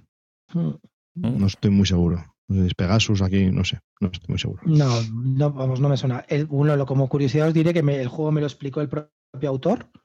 Estaba ahí contándolo y tal, no sé qué, yo diciendo, ah, alucinante, tal. Es un juego pues, de, de, colocación de recetas, tal. Cuando terminé el tío era súper amable, me llamaba por mi nombre, tal, jugué, tal, no sé qué, me ganó, me aplastó, tal, bien. Pero yo qué sé, tío, es que no me parecía tampoco nada especial. Y dije, sí, sí, te lo compro seguro, voy a hacer, voy a por cambio y ahora vengo. Y no volví a pasar por ahí. Joder, ¿cuántas veces habrán oído eso? Lo del voy a. I'm going for change. Sí, sí, I need change. ah, estos son los que hicieron el Master of Venice. los maestros de Venecia. Ah. De hace dos años o por ahí. Estoy viendo imágenes en la BGG y es bastante feo, ¿no? Sí, yo eh, luego el plástico era muy chulo, estaba plastificado y tal, pero sí, nada, nada especial, tío, era una cosa, pues eso. Pues una colocación de los setas y vas colocándolo como una matriz y según las colocabas, pues luego al final de la partida te daban puntos. Es que no había nada, nada especial, ¿sabes? Es el un autor que era muy simpático, nada más. Por las fotos parece un juego abstracto al que simple y llanamente le han puesto un tema, ¿no? Sí, bueno, el tema no había ninguno ya en esas cosas. Tampoco es que yo me interese mucho el tema, pero no, no había nada de tema ahí. Pues nada, mm, New Haven, dos a cuatro jugadores, 30 minutos y no es recomendable por clic. Así que tampoco nos ha llamado la atención a ninguno, ¿verdad? No. No. No. Luego quedan las preguntas finales. Luego probé Titanic. El de, pero el SOS Titanic. Es, bueno, sí, es el de. Espera, te lo digo. el de Bruno Catala. Dios mío, nuestro pequeño ídolo local se ha tirado de la silla. ¿Qué está haciendo? Se está quitando Sos la Titanic. Ah, no, que se lo, ha, se lo ha comprado. Sos Titanic. Sos Titanic, de Bruno Catala. Bruno Catala y Ludovic Perdona, ¿te has comprado un juego de Bruno Catala? ¿Te has comprado un juego de Bruno Catala? Provocador. Me estoy haciendo, me estoy haciendo mayor ya, tío. Uno a cinco jugadores, 30 minutitos de duración. Se puede jugar en solitario, Clint, qué bueno. ¿Por eso te lo pillaste? Ahí está. Es el solitario de toda la vida de Dios, que es el clondique ese famoso, solitario. Sí. Ese que vas sacando, tienes que poner los, los ases, los dos, los tres, hacer las cuatro bazas, ¿no? Mientras vas sacando. Pero es ese mismo solitario, eh, pues tuneado. Nada más. Pero ¿cómo puedes tunear el clondique? No me jodas. Te lo juro, te lo juro. Tienes unas cartas de acción. Dios, que, que, que arranco el micrófono. El clondique tuneado. Y la verdad que me lo pasé bien se juega en solitario bastante bien, es chulo, tienes que pasar como un cuaderno y donde se va hundiendo el barco, eso está muy bien dibujado. Y yo qué sé, 15 minutitos solitario, que como no me lo voy a comprar, cayó como Dios, pero lo pillé junto con el, Clark, el Luis and Clark y había una oferta y los dos me costaron 55. Joder. Madre Vamos, mía. no me Luis, jodas. Luis Anclark y Titanic, tío. Los dos 55 no está nada mal. Me salió a 15 pavos en total el Titanic. Claro que si lo pienso el último día por 15 pavos me podía haber pillado el fresco que valía 19. el Edo 19. Ahora, claro, me quiero morir, pero lo compré el primer día. Craso error. Bueno, es lo que hay, ¿no? O sea, si no sabes cómo funciona aquello, a lo mejor el año que viene, ya que sabes, y, y la cagas porque piensas una cosa, luego pasa otra y al final ni fu ni fa, ¿no? Te puedes encontrar con, con eso también. Sí. Pero no, la verdad, bueno, vamos a ver, generalmente el último día sí que te encuentras un huevo de ofertas, ¿eh? Y sobre todo los del, los del Losito, esos tienen muchas cosas ahí interesantes que, que van sacando y no te las esperas, ¿eh? Sí, o sea, ah, si lo llego a saber, el SOS Titanic no me lo hubiera pillado. Fue un error, fue una compra compulsiva innecesaria. Normal. Hombre, La verdad que es feo de cojones, ¿para qué te voy a engañar? Pero A, a lo mejor no, estoy no viste intentando que luego- ponía Catala. Ah, le estoy intentando vender luego para la, para la BSK, coño, no me, no Te lo me hundáis. compro Te lo compro yo, que tengo que encender la hoguera de la- del invierno. Que winter is coming. total, total. Eh, SOS Titanic, el, el solitario de toda la vida, hasta cuatro jugadores, vete tú a saber qué han hecho ahí para tunearlo y, y 30 minutos de duración. Bueno, pues eh, buena compra, ¿eh? Clean, buena compra. Me voy a la ¿Qué cama. olfato tío. tiene? Lo vendo, lo vendo, 30. El siguiente juego que probaste, ¿cuál fue? La aeropostal. La Ahí, ahí, te quiero ver. Ese, ese le quiero yo. Va, haz tú la ficha, Javi. Véndemelo, Clean, véndemelo. Bueno, venga, habla de él, Javi. Di, ¿qué- ¿cuántos jugadores? ¿Cuántos minutos? Eh, Clean, que me mola a mí, que es un juego que vengo siguiendo, por eso que quiero que me cuente. Haz La ficha. Haz la ficha tú, David, que este no es profesional ni en nada. No, no tengo el enlace bien, no me lo coge la, la BGG, por eso lo he colado. La Aeropostal, un juego de 2 a 5 jugadores de 90 minutos de duración. Hablo de memoria, ¿eh? porque no tengo la ficha delante, a mí me la pela. De una editorial francesa, me parece que es, que no creo que, es, que no es muy conocida. Y de dos autores que tampoco son muy conocidos. Ahora, cuéntanos, es un poco, a mí me recuerda un poco al Aeroplanes del Wallace. Sí, a mí también. Y ¿Ves? bueno, pues es un juego que tienes que desarrollar la en teoría es como el desarrollo de la aviación, ir abriendo rutas, ¿no? Primero vas abriendo la ruta en Europa, luego en África y luego llegar a América. Tiene como escenarios, jugamos el escenario básico. Eso es también lo malo de probar los juegos, ¿no? Juegas un escenario básico y a veces también te lo escapan para que puedan hacer muchas demos y luego no te creas que cuando están capados, nos pasó con algunos, mm, no era la mejor versión.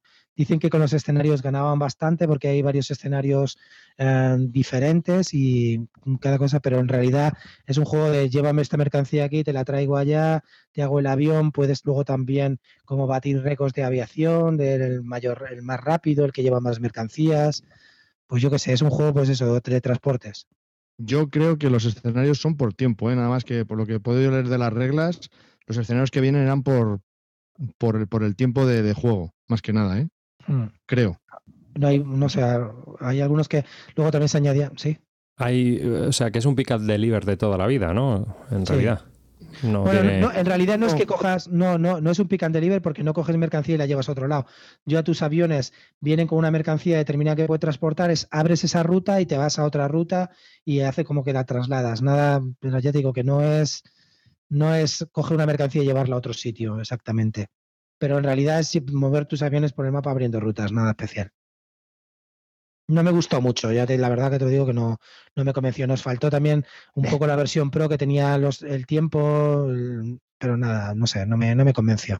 O es que últimamente yo con los pick and deliver estoy un poco peleado, ¿eh? O sea que tampoco. es que si no no, es un, a ver, que no se asuste la gente, no es un pick and deliver per se, no es un Empire Builder, no, no.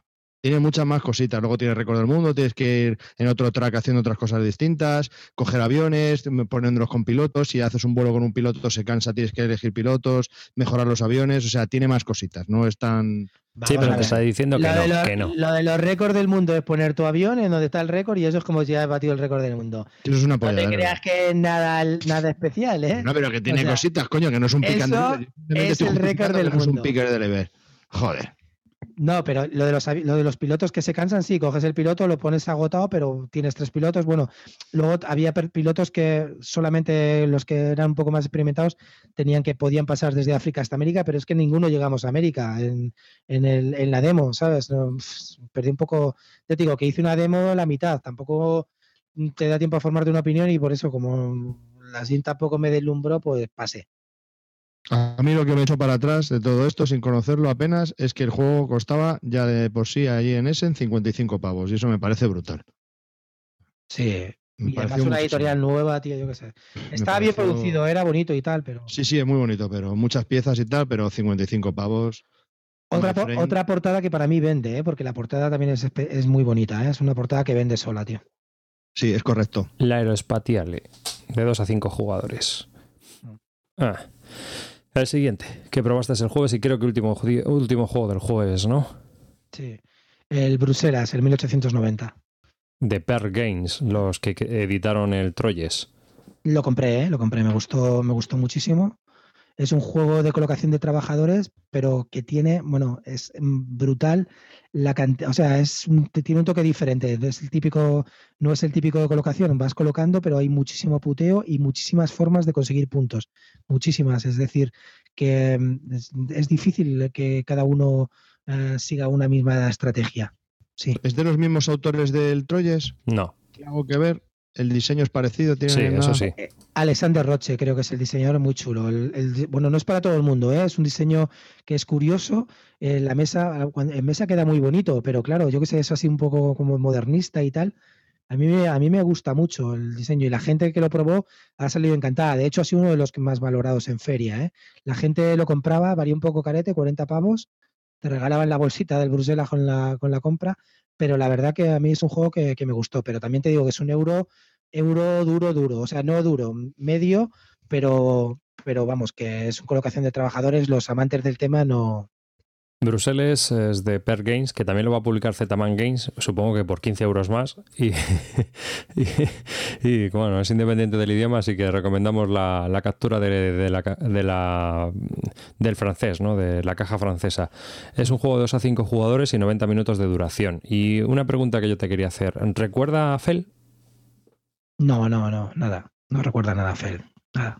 ¿Qué novedad puedes decir que aporta? No sé, porque has dicho que es de colocación de trabajadores, pero Eh, algo cua- distinto, no sé. ¿Qué es lo que te ha cautivado a ti? ¿Por qué te llamó la atención? Primero, tiene una tiene varias formas, aparte de colocación, tiene una cosa que es una cuadrícula. La cuadrícula tiene una cuadrícula que es, me parece que es 8x8 o así. Y con, depende del número de jugadores, tú la haces más, más grande o más pequeña y tú decides cómo hacerla. Es decir, eh, tú decides en qué cuadrícula se va a jugar. Eso está bien, no siempre son los mismos sitios donde colocar los trabajadores, eso te puede cambiar. Luego, al hacer un- al construir edificios tiene un rollo del Kailus, cuando lo construyes y otro quiere utilizar esa acción te da puntos a ti. Luego tiene también el uso de un manejo de cartas que está bastante, bastante bien, es decir, había y luego hay puteo en, luego también tiene un poco de mayorías de- después de haber colocado los trabajadores y hay mucho puteo mm, a la hora de quitar acciones o no sé, a mí me gustó, me pareció que me, me entretuvo bastante, vamos, no, no lo jugué la ent- entero, ¿eh? porque la- como siempre estaba capado en las demos. ¿Has probado el del año pasado que, que, mm, editaron los de Per Games, el Gingopolis? Turne. No, pero me han hablado bastante mal de él. Es que es de lo que te iba a decir, ¿no? A mí me pareció. de- Yo me leí las reglas, me pareció demasiado táctico y oportunista. Y poco que añadir, no sé, como que en cada turno hacías lo que podías hacer, ¿no? Y en cambio en este sí que ves que hay bastante más chicha. Recuerda más a un típico euro donde tienes que hacer mil cositas. Sí, sí, está. Yo te digo que a mí como euro me, me pareció bastante bien y ha estado muy valorado. También he de deciros que ese día, ese último día, probé Rococó en el hotel. Es que bueno, lo bueno que tiene esto es que cuando llegas al hotel hay una sala de juegos en el propio hotel y la gente va allí a jugar y se te une a la mesa. Nosotros se nos unió un americano a jugar al Rococó, nos estábamos leyendo las reglas en inglés y conforme llegó el americano se, se sentó, le enchufé la regla, le dije, este es tu idioma, a leérnoslas tú. El cabrón del americano nos explicó el Rococó. O sea que muy bien, y, y estuvimos jugando al Rococó, que ese sí que me gustó. Me gustó también Otro que le estoy siguiendo muchísimo. Te- digo una cosa, mira, yo estuve hablando con, con Gabinete Lúdico, con Ludonova, allí en, en Córdoba, y estaban, yo creo que estaban pensando en editarlo y me comentaron que no lo editan por el tema, fíjate, porque dicen que es un tema que, claro, nadie en este mundillo, que no deja de ser un mundillo de frikis, nadie quiere ser modisto. En realidad el juego es de, ser el modisto, de hacer trajecitos para el baile del rey. Pero tío, yo qué sé, quiero decirte, es un euro perfecto, está muy bien eh, eh, diseñado, o sea, con un arte gráfico muy bueno de, de Michael Menzel tiene, es, un, es un euro de toda la vida, de ir a por recursos, luego colocar a los trabajadores y hace, tiene también un poco de deck building, que es decir, te vas haciendo tu propio deck building, mejorando tus cartas. Me gustó mucho, mucho y lo jugué y, y con la gente que lo jugó, yo creo que puede ser apto para todos los públicos, pero para los jugones es, es, es jugón el juego. ¿eh? Me, me, ha parecido muy interesante, pero claro, tú a la gente le dices, ¿quieres jugar a hacer trajecitos? y te mandan a la mierda. Rococó es de Gerespiel, ¿no? Sí. 2 a 5 jugadores, 90 minutos de duración. También, o sea que es un euro. El autor, muy importante, Matías, Matías Kramer. Kramer. De Lancaster, Lancaster, Glenmore y el Betia. Grande Matías Kramer. Grande, grande. De lo... Mira, fíjate, en eso coincidimos. No te voy a tener que rebanar debajo del puente con la katana al cuello. sí, es, es, también, es, también, un, un, juego, un euro que se ve ahí el tablero con un montón de opciones, eh, donde vas haciendo los modelitos y todo esto. La verdad es que el juego en sí tiene buena pinta, ¿eh? esto de hacer de lo caza sí. de Dolce Yo quería Gabbana. Añadir, ¿eh? quería añadir un poco, porque cuando leí las reglas y ponía lo de la construcción de, de mazos, ¿no? el deck building, es, es, no, es tan, no es tan brutal, no te haces un mazo de 30 cartas, te empiezas con una serie de personajes y a lo mejor aumentas en tres o cuatro más, o sea, tampoco es tan brutal, ¿no, Clint? No, no, aumentas sigue cuatro más, pero bueno, los haces más potentes y mm. luego también esos, cuatro te dan puntos al final de la partida, si coges luego las cartas de puntuación finales, está bien, o sea... Sí, lo, lo curioso es cómo salen a la partida, ¿no? Sí. Eh, cómo se juegan. Y luego también es el, es el, rollo de coger unos recursos para hacer unos vestidos y luego colocarlos encima en el tablero, ir colocándolos bien eh, y porque como según los coloques vas a tener puntos al final de la partida. Está bien, es decir, no es, es una colocación de trabajadores mmm, diferente, porque colocas en vez de con los trabajadores, coloca, los colocas con las acciones las haces con las cartas. Uh -huh. Es una col colocación de trabajadores inverso, por decirlo de alguna manera. Sí. ¿no? Juegas con, eliges tres cartas y con esas tres cartas son las con las que vas a hacer las acciones de, ese día y pues, coges materiales o con los materiales que has cogido previamente eh, compras un vestido que puedes cambiar en ese, en ese momento por pasta, darle, darle el vestido a, a, un noble y lo colocas ya en uno de los salones para que te puntúe al final de la partida. No sé, me pareció un euro típico para todo el mundo, pero muy, muy bien, o sea, de, lo, de que fluye perfectamente y que está todo muy engrasado. Yo quiero hacerme vestiditos. Eso no lo ha dicho Carnetes. Pero, tío, fíjate que me dijo que la gente de este mundillo no entra por eso porque siguen prefiriendo juegos de naves o de mazmorras, pero que claro, que nadie quiere comprarse. También es verdad que la portada, aunque no está mal, no es fea, aparece ahí una tía en primer plano, yo qué sé, no está ni buena. la verdad que eso parece un juego de tías. Está vestida, joder, está con el vestido de la época, está vestida, que, que se hagan pelotas ahí. La... Ten en cuenta que yo he pedido Project Pornstar. ¿Qué, qué, qué, qué quieres que pida, tío? Este se queda un poco corto, ¿no? O la leche. largo. Bueno, Qué pues. pena. Eh, ¿Y eso es lo que dio de sí? ¿Solo echaste el Brussels 1890, digo, el Rococó en el hotel? Sí, ya está, no jugaste nada más. Dos horitas estuvimos ahí. Es que estaba, mientras estábamos leyendo, a, a, hicimos una cosa que nunca recomiendo, que es leer las reglas mientras, mientras antes de empezar a jugar. Uf, imagínate. No, me, siguiste, me leo las reglas después de jugar, no te jode. No, pero joder, es de verdad, Clint, vas que- a jugar, que tío.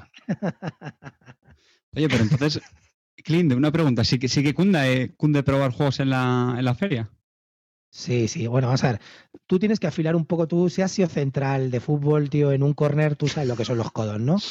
Tú afilas codos, te vas ahí, te, te haces fuerte en una mesa y conforme se va ya quitando uno, ya le vas metiendo el codo para que se vaya y te sientas y juegas. Sí, sí, es ¿Qué fácil. clase tienes, tío? ¿Qué clase? Ya, yo he, he- he apretado mucho, muchas costillas cuando estaba esperando en un corner. Sí, has apretado muchos codos tú, sí. Sí, sí. Y has hecho muchas colas en ese y has comido mucha salchicha dentro. Anda, que te la- Vaya, vaya nochecita me estás dando, desgraciado. Bueno, ¿vamos al viernes ya o qué pasa? Venga, vamos. ¿Hiciste ¿Dormiste algún sueño? no, pero tu- algún juego nocturno de esos de salchichas o colas o no, no hay nada de eso. Con el americano de última hora que se instaló ahí en la mesa del Rococó. Sí. Perrito caliente. Ahora, que veo un comentario desde la canto, el Rococó yo creo que es un juego para que él haga una sección de esas del tablero, ¿no? De que, que se ponga ahí a hablar de, de la época, de los trajes, de las pelucas y Cago de en todo diez, eso. que hago una videoreseña vestida de con mi canesú y mis cosas ahí. Con la peluca. Lo que Dios. siempre has querido, Calvo. Venga, vamos. Uy, de soy una loca, ¿eh? Yo me, me- me- me encanta vestirme. Bueno, no voy a contar estas cosas en directo que bastante tengo ya con lo mío. Ah, a lo que vamos.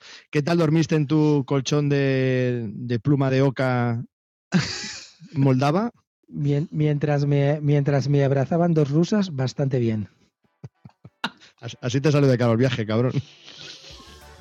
¿Hay poligoneras también allí en Alemania? ¿Hay rusas poligoneras? ¡Hala! Otros dos oyentes rusos a tomar por... A, a los de Rusia los tenemos medio baneados con eso del spam. O sea que. Madre mía, qué pena, de verdad. No va a quedar solo Rockwell ya ahí.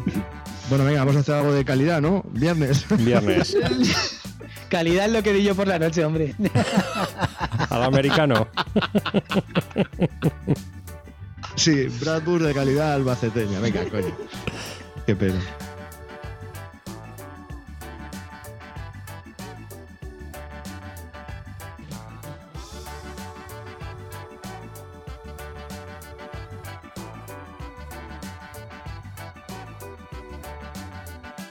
Bueno, el viernes. Lo- primero, para que luego digan que soy Eurogamer perdido. Me metí a jugar a Lost Legends. Toma ya, qué huevos. Casi le falta Primero, poco. es decir. Este, eh, yo estoy viendo las imágenes y este no te pega mucho, ¿no, Clint? no De pega 3 a. nada. Espera, espera, espera, espera, no te lances. Aquí es que De 3 a 5 jugadores, 70 minutos de duración de Queen Games. Mike Y Elliott. el autor, el autor es el mismo de Thunderstone, que ya sabéis que Thunderstone me gusta bastante. Eso te iba a decir, que es el de Thunderstone. Por eso, por eso lo Ah, no, eso es otra cosa. ¿Y, y de todas formas has visto la foto del autor en la BGG? De Mike Elliott, no, tío. Sí, no. pues parece, parece un padre de serie americana. De esta, o de película de American Pie o algo de eso. Es el que estaba por la noche viendo como el americano y tú. no, no dejáis títeres en cabeza, ¿eh? Eran rusas, coño, eran Bueno. rusas. Sigue, sigue. Los Legends de Queen Games, 3 a 5 jugadores. De 3 a 5 jugadores, la verdad que gráfico, eh, o sea, el arte gráfico es espectacular, a pesar de que ya sé que ese mundillo no es que sea mi preferido, pero las cartas y, y los tableros son muy, muy chulos. Pero si te digo la verdad, eso me pareció la- el toyitoyo definitivo. El Toyi Toyo. A ver, De- un poquito más, un poco amplía más información con el, el Albacete castellano. El Sí. toyitoyo definitivo, eso es El Albacete. toyitoyo, tú te le caes y yo te. ¿Esto? Era ¿Cómo el, va? el truñaco de la feria, tío, macho. O sea, era un tollazo insoportable, tío, porque lo único que tenías que hacer era, tú al principio te daba unas cartas de, de equipo, tú te equipabas con esas cartas si podías, o si no te, te ponías como habilidades, y con esas cartas que te salían y ya nada más, tenías que combatir a monstruos que te iban saliendo. Y Hombre, nada más. Si no te así, había- Tampoco si- suena mal, Clint. Ya hasta aquí puedo leer. Vamos a ver, tío, vamos a ver. Si, por ejemplo, te- tú te habías equipado con, con dos arcos, que yo ya sabéis que yo siempre busco el arco. el tiro largo. Pero tú no Bueno, eres de pues- katanas. Yo, yo soy de katana, pero, pero, pero si puedo tiro flechas Mm. antes que acercarme. Ay, mi Vale. cupido. Pero que entonces consiste en eso. Tú, por ejemplo, te, te- te- te- te armas como arquero, te pones en defensa y llega un monstruo que solamente pega en otra cosa y no te lo puedes cargar, pues ya está, te mata, no tiene más historia. No te puedes preparar, no puedes hacer una estrategia durante el combate. Si no has elegido bien esas cartas, mm, ¿Cómo se nota que eres Eurogamer, tío? Te ataca, te pone, te mira, te. Vamos tío. a ver. Vamos a, vamos, a aquí, quit- ¿no? vamos a quitarnos mitos. El tema en esos juegos consiste en un texto que generalmente es "Rrr, el dragón te va a atacar o hoy os robaré todo, no sé qué, si eres el ladrón. Yo qué sé, es que no, eh, a mí eso no me mete en el tema, pero bueno, ya te digo, los monstruos estaban chulos, pero es que no había, na- no había mucha historia ahí. No, Pero te sentaste a la mesa con predisposición, porque a ti esos juegos no te gustan mucho. Me senté a la mesa, me senté a la mesa que ya, que ya es poco, que no es poco. No, pero yo qué sé, tío. No Te obligaron las rusas. yo te digo, me, senté con tres italianos y a ninguno nos gustó el juego, ¿eh? Ninguno, a ninguno. De hecho, hay mucha gente que casi todo el mundo salía, o sea, es un juego que te gusta o que no te gusta nada, no hay término medio, decir, bueno, tal. Este generalmente no gustaba. Así como, por ejemplo, sí que te puedo decir que el Dark Dark que sí que gustaba a la gente en general. Pues de este había hype, ¿no? Yo quiero recordar. De este hubo Pero hype. Pero por el arte gráfico, que es espectacular. ¿eh? Ah, no, pues Pero- llamaba la atención. Aventuras, fantasía, lo que estabas tú Michael comentando antes de la publicación de los juegos frikis, ¿no? Mm. Que este era de los que se, se estaban siguiendo porque oh, el tema prometía. Ah, ya sé por qué te sentaste aquí. Porque es de Queen y estás metiendo codo para Américo. Qué cabrón. Míralo, es el que vas a jugar ahora. Qué cabrón. ¿Eh? ¿Eh? Ahí, metí, ahí metí Kodaco y en cuanto se pone una mesa, todo ahí, lo diste todo ahí. en cuanto se pone una mesa de Américo, digo, chicos, chavales, me acabo, me acaba de, se acaba de morir mi enano, me voy a jugar al Américo, os dejo. Voy, voy a por cambio a la mesa de al lado. Y entonces te fuiste Voy a a por cambio Américo. para el New Haven. Américo. Américo, Stefan Fell. Queen Games, 2 a 4 jugadores, 75 minutos de duración. Venga, desahógate. Espera, ¿has dicho el autor? Eh, Stefan Fell. Espera, Dios. empieza Dios. explicando el tema, Clint, por favor. Qué, ¿Qué frío tema? tengo. Estoy helado.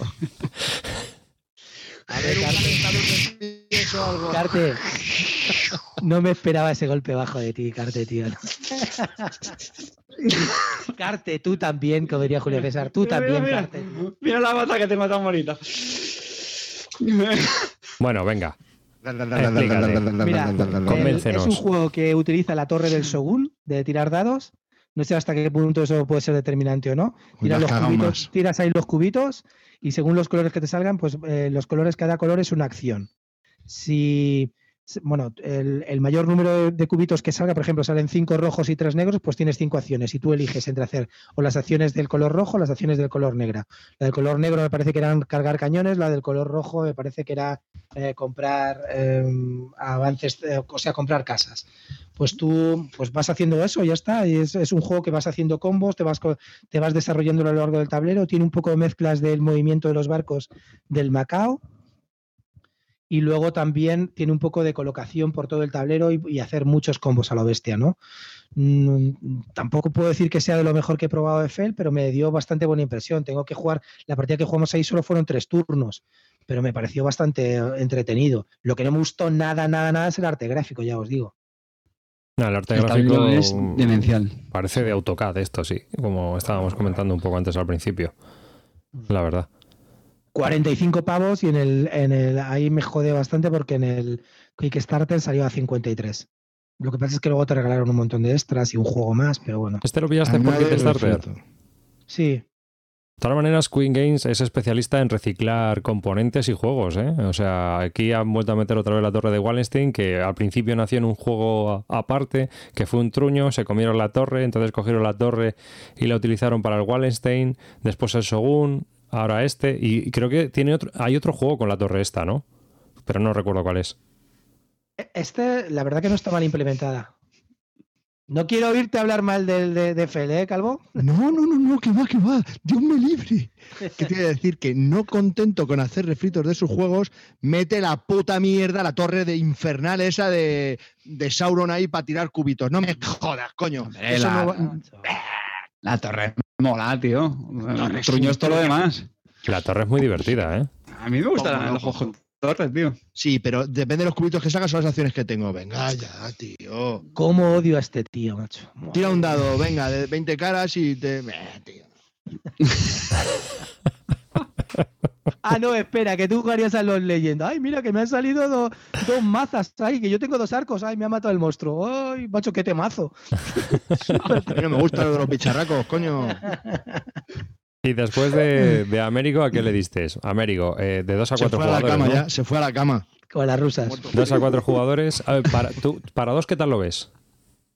Bien, o sea, pues, tiene esas cosas siempre las hace bien Fel. Luego, pues. vas- Porque como hay una especie como de exploración, a lo mejor no, dos. pues, Bueno, vamos a ver, está claro que yo creo que es para cuatro jugadores porque hay más interacción entre el tablero y a la hora de puntuar. En dos, pues casi no te ves por el tablero y siempre puntúas a, lo- a, a tope. Con cuatro, nosotros jugamos a cuatro y ahí no puntuabas a tope todas las partidas. Pero mm, yo creo que funciona mucho mejor a cuatro y a dos no tiene por qué funcionar mal.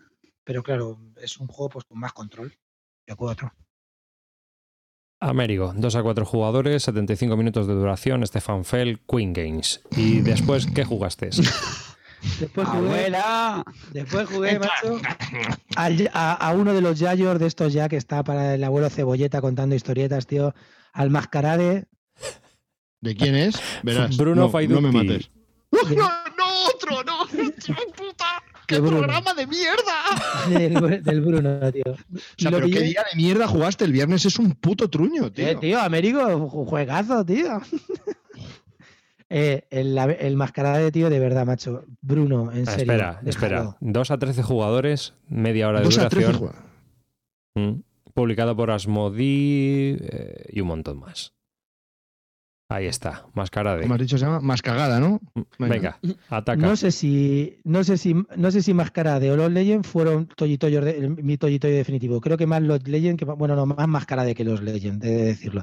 Mascarade es, es un juego, o sea que es de, de la prehistoria de los juegos, tío. Es hacer una acción, tiene como un poco de bluff, o sea, me recuerda, recordaba un poco, pues eso, al, al, al Cup, en el sentido de que gana el que tiene más dinero, tienes una carta y las cartas se van intercambiando entre los, entre los jugadores diciendo, bueno, yo soy este. eh, si me crees, pues cojo el dinero. Si no me crees, tal, haces la acción que dice, que dice el personaje y si no lo crees, pues hay un duelo, se levantan las cartas y si ninguno de los dos acertados, se cambian las cartas entre ellos. Al final se van cambiando las cartas entre los de la mesa y nadie sabe qué carta tiene cada uno. Me pareció un, bueno, un despropósito. O sea, eso era un infierno. Estaba jugando deseando para, para terminar lo antes posible y no me gustó nada. Pero esto es un Cope o un Lost Letter, ¿no? Algo así. Sí, sí, en ese plan, en ese plan, pero, Pero mal hecho. peor, pero mal hecho. Copo es, Copo es muchísimo más divertido y el Love Letter mucho más, igual, ¿eh? Nada, nada que ver. Muy malo. O sea, me pareció un, un, un juego con sabor a rancio, tío. Ya pasado, ¿no? Y Muy, copiado. muy Fight hecho. Duty. Sí. Más cagada. Muy bien. Gran, gran, grande. Más cagada. De verdad, que vaya dirita, tío. Y no te fuiste ya a tirar al río. ¿Pasa un río por ese, no? Algo. No, Joder, yo, creo que al final lo arregló un poco, ¿no? Porque después de este juego de 2 a 13 jugadores, media hora de duración, eh, ¿qué jugaste? Después eh, jugué, no, no sé, espérate. ver, Florenza. Car Game. Eh, ¿Qué lástima. nos pasado? Ah, Florenza, Florenza de Car Games. Este me lo he pedido yo. Este Dos- me lo he pedido yo. 2 a 4 jugadores, 60 minutos de duración y, y Calvo no lo ha probado, pero ya está dando saltitos de alegría. Iji, Como los perritos. Lo- lo lápiz. Las cartas, bueno, tienen un arte así un poco raro también. hay gente que, la, que las ama, otra gente que no le gusta tanto. Normal, yo que sé, no sé. Calvo las ama, seguro. El juego me pareció un Eurogame, ese sí que me pareció un Eurogame de lo más puro y duro. El juego no lo explicó el autor también. Ahí también tuve que hacer malabarismos para decirle, sí, voy a otra vez a va por cambio, que se lo quedó, se ha quedado el cambio el de New Haven, ahora vengo, luego te lo compro. voy, a vender, voy a vender el mascarada, ¿no? Para, para comprar esto. Eh, Mira, es que con el mascarade me he dejado la última pasta, tengo 200 euros que no puedo cambiar. o sea, Pero pero también vendían el Florenza. El, el- Sí, el Florencia también, a, ¿Y por 60, a cuál? 60 pavos. 60 pavos el juego de cartas este. No, no, este a No. 25. Ah. El Florencia el de, eh, de, de Board Game, Sí, 60 euros. Que dicen Joder. que está agotado, pero ahí había como 20 o 30 copias que no compraba nadie. pues Yo está. lo pero- quería comprar, pero 60 pavos después de visto. Este es como una versión rápida de copia muchas mecánicas del Florencia y es como una versión mucho más rápida. El autor me dijo que es el autor de los dos, que el Florencia es más juega, dura bastante más, dura como tres horas o tres horas y media y este han reducido un poco las mecánicas, pero han dejado un poco casi todos los mecanismos, ¿no? Así y se te dura, juega una hora y media, dos horas también, ¿eh? Y es un colocación de trabajadores de toda la vida, tío. Me parece que no es nada, no aporta nada nuevo y, y ahí sí que lo jugué, me lo pasé bien, tal, pero no, no me lo compré porque ya te digo que es, de esos tengo 50.000. Clint, sobre el de cartas, que estoy viendo imágenes. eh, hay un montón de que- cartas sobre la mesa. ¿Es, es muy chocho jugarlo Sí. o, o bueno, luego no es para No, tanto? no, no. el- en realidad la carta, cada carta es, representa una acción, le das la vuelta y ya no la puede utilizar el siguiente. Y eh, la hay muchas cartas que es coger un recurso, pues una tela, una piedra y no sé qué, y otras cartas que es intercambiar un recurso por lo que tú quieras. O sea, eso no es mucho chocho. Luego, hay- el juego consiste fundamentalmente en ir a hacer edificios y ya está. Si es que no tiene mucha historia. No es una colocación de trabajadores sin nada especial. Tienes que conseguir, que conseguir recurso A para, para luego hacer el B y ya está. Ni siquiera pasa por un C. El tema de los artistas no es curioso, porque ahí tienes que contratar artistas que te hacen los edificios y las cartas por detrás de los artistas te dan unos puntos de victoria. Sí. El- los, o sea, los artistas son obligatorios para entrar en algunos edificios, pero no, no hay, yo qué sé, quiero decirte, los artistas tampoco es que sean decisivos. Si no tienes edificio, no puedes meter al artista. Te dan como más puntos, nada, nada especial. Mm. No tienes criterio, ¿no? Hombre, después de la mierda que había jugado ese día, pues claro, llegas a un juego que es de puta madre como el Florencia y te vienes ya abajo, tío. Vamos a ver. Estabas ya que pensando en las rusas, cabrón, y en el kebab ese de 20 pavos.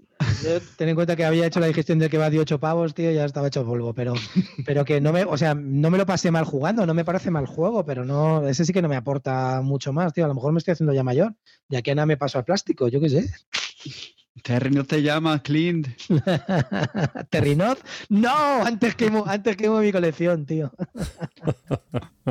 Quémate tú primero. Antes juegas al Klondike ya directamente y pasas del, del SOS Titanic.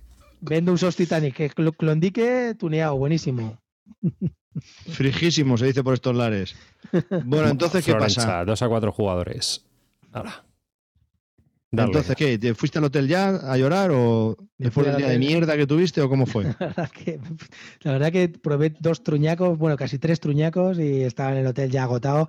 Nos fuimos a, a- No, ese fue el día que nos fuimos a la cena y ahí estuvimos, tal, me quería quedar por ahí luego de fiesta después del día que había tenido y todos estos se fueron al hotel a jugar, se fueron a sus respectivos hoteles. Eso de la fiesta española se está perdiendo, algo nos ha pasado. No sé qué nos ha pasado en, la mitad del camino, que preferimos irnos al hotel en vez de irnos a tomar unas cervezas. Bueno, entonces, ¿qué hiciste? ¿Te fuiste de cervezas tú solo? Me fui ¿Te con mi, fuiste a la ami- con mi amigo Agustín de cervezas, los dos solicos. Ah, creía que ibas a decir con las rusas o con el americano. Intentamos buscar a las rusas, pero ya se habían ido. ¿Y el americano? Después de, después de la calidad, ya el, am- el americano aún está esperándonos con el Amon on the Star. Que le prometíamos que íbamos a jugarlo al día siguiente y no, y no aparecimos por allí. Qué Está- sí, sí, eh, sí, sí, de verdad. o el- el- mañana os espero para jugar el Amon on the Star. Sí, sí, no te preocupes, a las 10 nos vemos, tal. aún se está esperando. Ahí está, de- dejando marca España, sí señor, Clint. Pues claro, coño, hay que... Los alemanes se cuelan, nosotros somos informales con la cita. Está.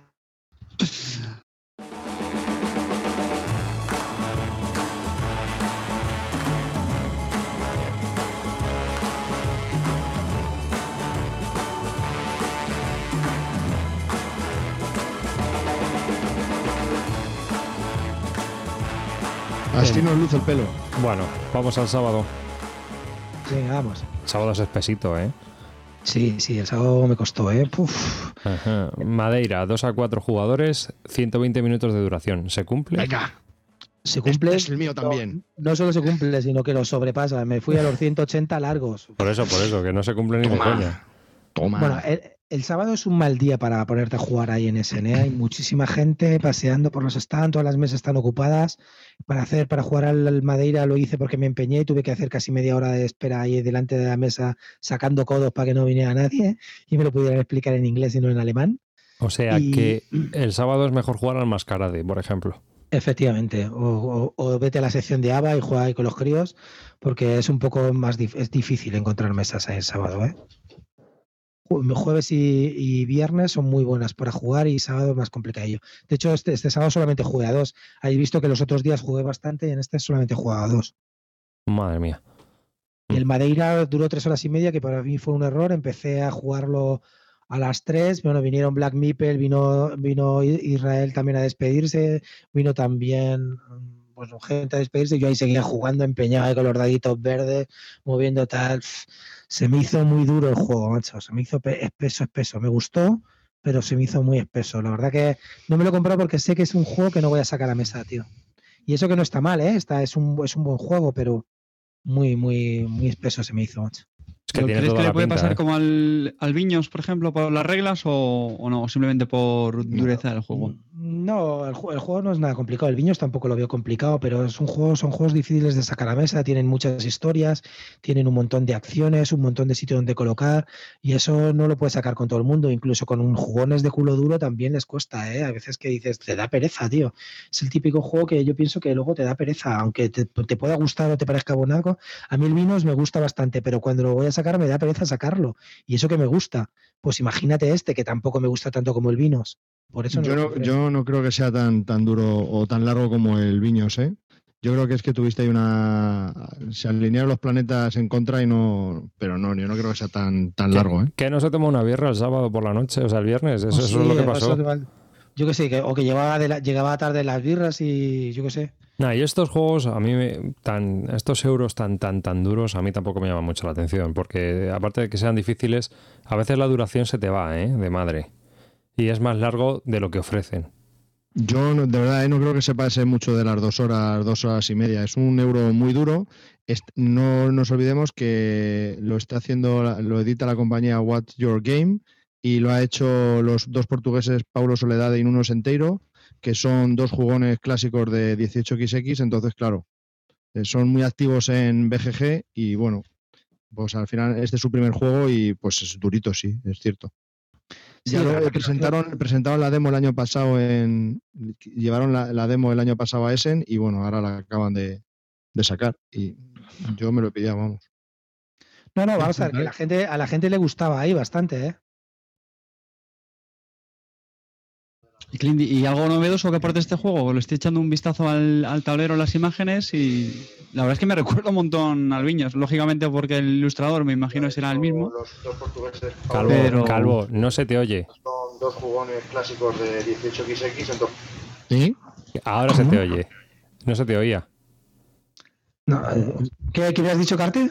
¿No te he oído? No digo que si, si viste algo que aportase algo novedoso o el juego, no sé, que te llamara especialmente la atención sobre las mecánicas o no sé. Pues el tema de los dados es curioso porque ahí la verdad que yo creo que sí que influye bastante la suerte en el sentido que tú tiras los dados, tienes un 1, 2 o 3 y tú los vas colocando, eh, puedes hacer unas acciones que aunque van cambiando los personajes que hacen las acciones, pues si tienes 3 S y 2 S es mejor que tener unos, eh, ¿sabes? Porque las acciones de los unos son bastante peores que las otras, ¿no? Entonces, Ajá. si vas mal en el último, en en el orden de turno, pues al final te toca la genilla que no quieren los demás y ahí vas un poco lastrado. Entonces, siempre tienes que buscar ser el primero. No sé, lo de los dados me pareció un poco curiosillo para hacer las acciones. Luego tiene, aparte de lo las, hacer las acciones, tiene colocación de dónde vas colocando a sus trabajadores, es muy importante a lo largo de la partida porque de- donde los coloques recoges materiales.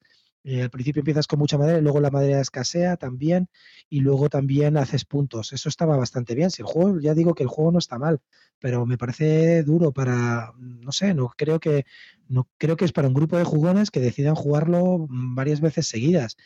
Y no creo que sea un juego que tú tengas en casa que vienen unos amigos y dices, venga, vamos a sacarlo. Evidentemente no. Y para grupos de jugones no es para tampoco para todo el mundo, porque hay mucha gente que eso no le apetece te- pegarte tres horas ahí pegándole a, a la, a la mente, macho. Ya, pero fíjate que a mí esas sensaciones sí que me recuerdan bastante a, a lo que me ha pasado con el Viños, ¿eh? pero bueno, que, que no digo que, es- que se parezcan en. Pero yo digo que a mí el, a mí el Viños me gusta mucho. Lo juego. No, a mí también, ¿eh? A mí Y también. a mí no se me, o sea, el, el Viños no me dura ni la mitad. Yo el Viño, el Viños me lo ventilo en, en una hora y media, dos horas, porque lo sabemos jugar bien con la gente que lo jugamos. Lo que pasa es que es verdad que a veces te da perezas, pero a mí el Viños me gusta muchísimo. El Madeira me gusta, pero me parece más espeso que el Viños. No sé por qué, me pareció. También es verdad que a lo mejor estando en una feria tres horas, también estás un poco cansado. Claro, ¿sabes? total. Y Javi, aparte, bueno, sí, lo de las tres horas es que es lógico. ¿Y tú qué estabas diciendo sobre los autores? Estabas comentando algo, pero no se te oía nada. Ah, no, no se me ha oído. No. Bueno, decir que no que este juego tiene que ser duro por narices porque los autores son eh, Paulo Soledad y Nuno Senteiro, que son unos pues dos personas muy activas eh, de la BGG, que son jugones de 18xx. Entonces, pues bueno, este es su primer juego y yo creo que por eso también es duro, ¿no? Por su por lo- a lo que suelen jugar ellos. Entonces, pues bueno. Pero vamos, yo creo que está bastante más hilado y, y más armónico que, que el Viños, ¿no? Por lo menos de leer las reglas. Yo, yo quizás eh, la principal pega que veo es que meterte en una feria tres horas a probar este juego pues puede ser Total, Sí, demoledor. Ya ha pasado con juegos antiguos, de, pues eso, también. Otro que me pidió es el Cole, un Colony, también, que dura dos horas, es- pues eso, 150 minutos, 180. Que vas a ir a una feria para estar tres horas a probar ese juego. Había Ha gente, había gente también. probándole, ¿eh? había dos mesas para el Colon Colony y la gente lo probaba. ¿no Florenzo el año probarlo? pasado también ha pasado, que son juegos muy duros que a lo mejor pues no se tienen las ganas de, de probarlo en una feria, ¿no? Pues Madeira, 2 a 4 jugadores, más de 120 minutos de duración. Mucho más. Sí, y bueno, pues es uno de los juegos hardcore gamers para los Eurogamers y seguramente pues eh, guste. Yo creo que va a gustar. ¿eh? Yo estoy un poco ahí con Javi. ah, lo único que eso, que, que vea mesa va a ser complicado. Yo el, el peligro que le veo a estos juegos es que se te hagan más largos que, que la experiencia que te ofrecen y prefieres jugar a otra cosa o dos partidas, a dos juegos distintos. Yo es lo que veo. ¿no? Yo el problema que le veo a este tipo de juegos tan largos es que, que siga creando tensión durante toda la partida. Que no sea un Eurogame lineal que tengas que hacer lo mismo durante tres horas. Entonces, si va increciendo y va generando tensión. Sí, como un bueno, 18XX, por ejemplo, que empiezas sí, algo poquito así, algo así. y que Entonces, no, no sé. que no haya efecto líder, ¿no? Que uno despegue y ala, adiós, adiós. Pues no sé, no sé cómo estará mitigado eso y si de verdad es tan variopinto como para que las tres horas se te pasen rápidas, pero bueno, ya veremos. Y luego también dudo que sean tres horas, ¿eh, Clint? Yo creo que fue el efecto, el efecto ese. No, no, no, el tipo, el, o sea, el Mariano Llanello, que es el, el dueño, es el dueño de Watch Your Game, que también es italiano, el tipo me lo decía, si quieres esperar aquí, la mínimo son tres horas, ¿eh? Mínimo en la cuando empiezan las mesas, el tipo lo decía, son tres horas, ¿eh? Quizá, yo- pero porque yo- estás allí en feria es más Claro, sí, follón, bueno, a lo mejor que a lo mejor ya en sí. casa es otra historia. Sí, sí, sí, con tíos que controlen las reglas, yo te digo que sí, que los Por eso te digo. 120, sí, sí, sí. Eh, Clint, preguntan en el chat si es el juego más duro que probaste en la feria. Sí, sí. Y aparte de este, ¿qué más probaste este sábado? Probé, probé Concordia y para mí es el pelotazo de la feria. Se agotó en inglés. eh, es un juego muy valorado. Es un juego que no influye nada el azar. Es el rondel de Margets. Por cierto, estaba el Margets. No lo explicó también. Bueno, no lo explicó, pero estaba ahí. Estuvimos hablando con él. Muy simpático el tío. Y se juega con cartas. O sea, no amplía el rondel. No, no. En serio, Calvo, no amplía el rondel. Es decir, tú juegas con cartas que, ti- que tienen los roles y, las cartas luego vas haciendo también un deck building cogiendo nuevas cartas, ¿no? Que te dan más poderes. No influye para nada el azar y te vas, vas, em, son, son mecánicas ya vistas, pero es un juego que a todo el mundo que le ha gustado le ha flipado. De hecho, estaba el número uno en, la, en lo del press y todo el mundo que lo jugó, bueno, ya te digo, se agotó enseguida. Una, una, voy a hacerle la fichita. De 2 a 5 jugadores, 100 minutos de duración. ¿Se acerca la duración a esos 100 minutos? Sí. mm. Sí, o sea, sobrepasa un poco, pero, pero se puede acortar, sí. También hay que puntualizar que Calvo odia el rondel, el la mecánica de juego del rondel, ¿eh? ¿verdad? No, te convence nada. No, el rondel y yo no. No, pero no es el rondel, no es, no es un rondel. No es, en realidad no es un rondel. Es, tú juegas ocho acciones de cartas y tú vas jugando de una en una y luego tienes una, una para recuperarlas todas. Y ya está, es la típica. Nada más que luego esas cartas puedes ir aumentando, cogiendo más cartas y luego tiene base a- te- consiste en ir expandiéndote en el tablero a base de mover barcos y peones, ¿no? Eso, el, el tablero es el mapa del Mediterráneo. Sí. Son, O de Italia, por detrás. Sí, y de, ah, de Italia por detrás. O sea, ¿se puede jugar en dos mapas? Sí, está muy bien. Eso lo es- los componentes son chulísimos. El juego valía 35 y cuando fui a comprarlo, el puto italiano que estaba conmigo se lo pilló antes que yo y me dieron ganas de esclafarle y encima ganó la partida. Gordo de 200 kilos. Puto italiano, o sea. Odio a Italia. Podrías haber, venga, ido, podrías haber ido por el New Haven. Haber ido por el New Haven, hombre, ya si te faltaba algo. De, de todas formas, el, el juego tiene buena pinta, ¿eh, Calvo? O Muy sea, buena, muy buena pinta. Se le Yo ve muy digo- buena pinta. Tiene un tablerito ahí chulo con tus rutas para moverte.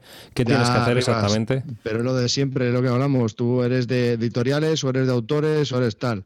Yo, yo soy mucho de autores. Yo directamente, si es maquettes, me da igual, yo no lo miro. No ¿Qué tienes criterio ninguno. ¿Qué tío. tal, Iván, No eres, criterio. Calvo? Y, Venga, y- tío. y para dos jugadores, ¿qué tal? Es que lo jugamos a cuatro. Yo creo que para dos jugadores mm, tiene que ser igual, pero hay menos interacciones que con cuatro eh, está muy bien porque la interacción, o sea, si tú te metías en un sitio, porque mm, si tú te metías en, un sitio construyendo donde los demás construían, a la hora de producir, si el, el que, el que hacía la acción de producir también te producía a ti. O sea, había mucha interacción y yo te digo que ah, ahí sí que había cero de suerte. Es decir, es como te movieras y cómo manejaras tus cartas.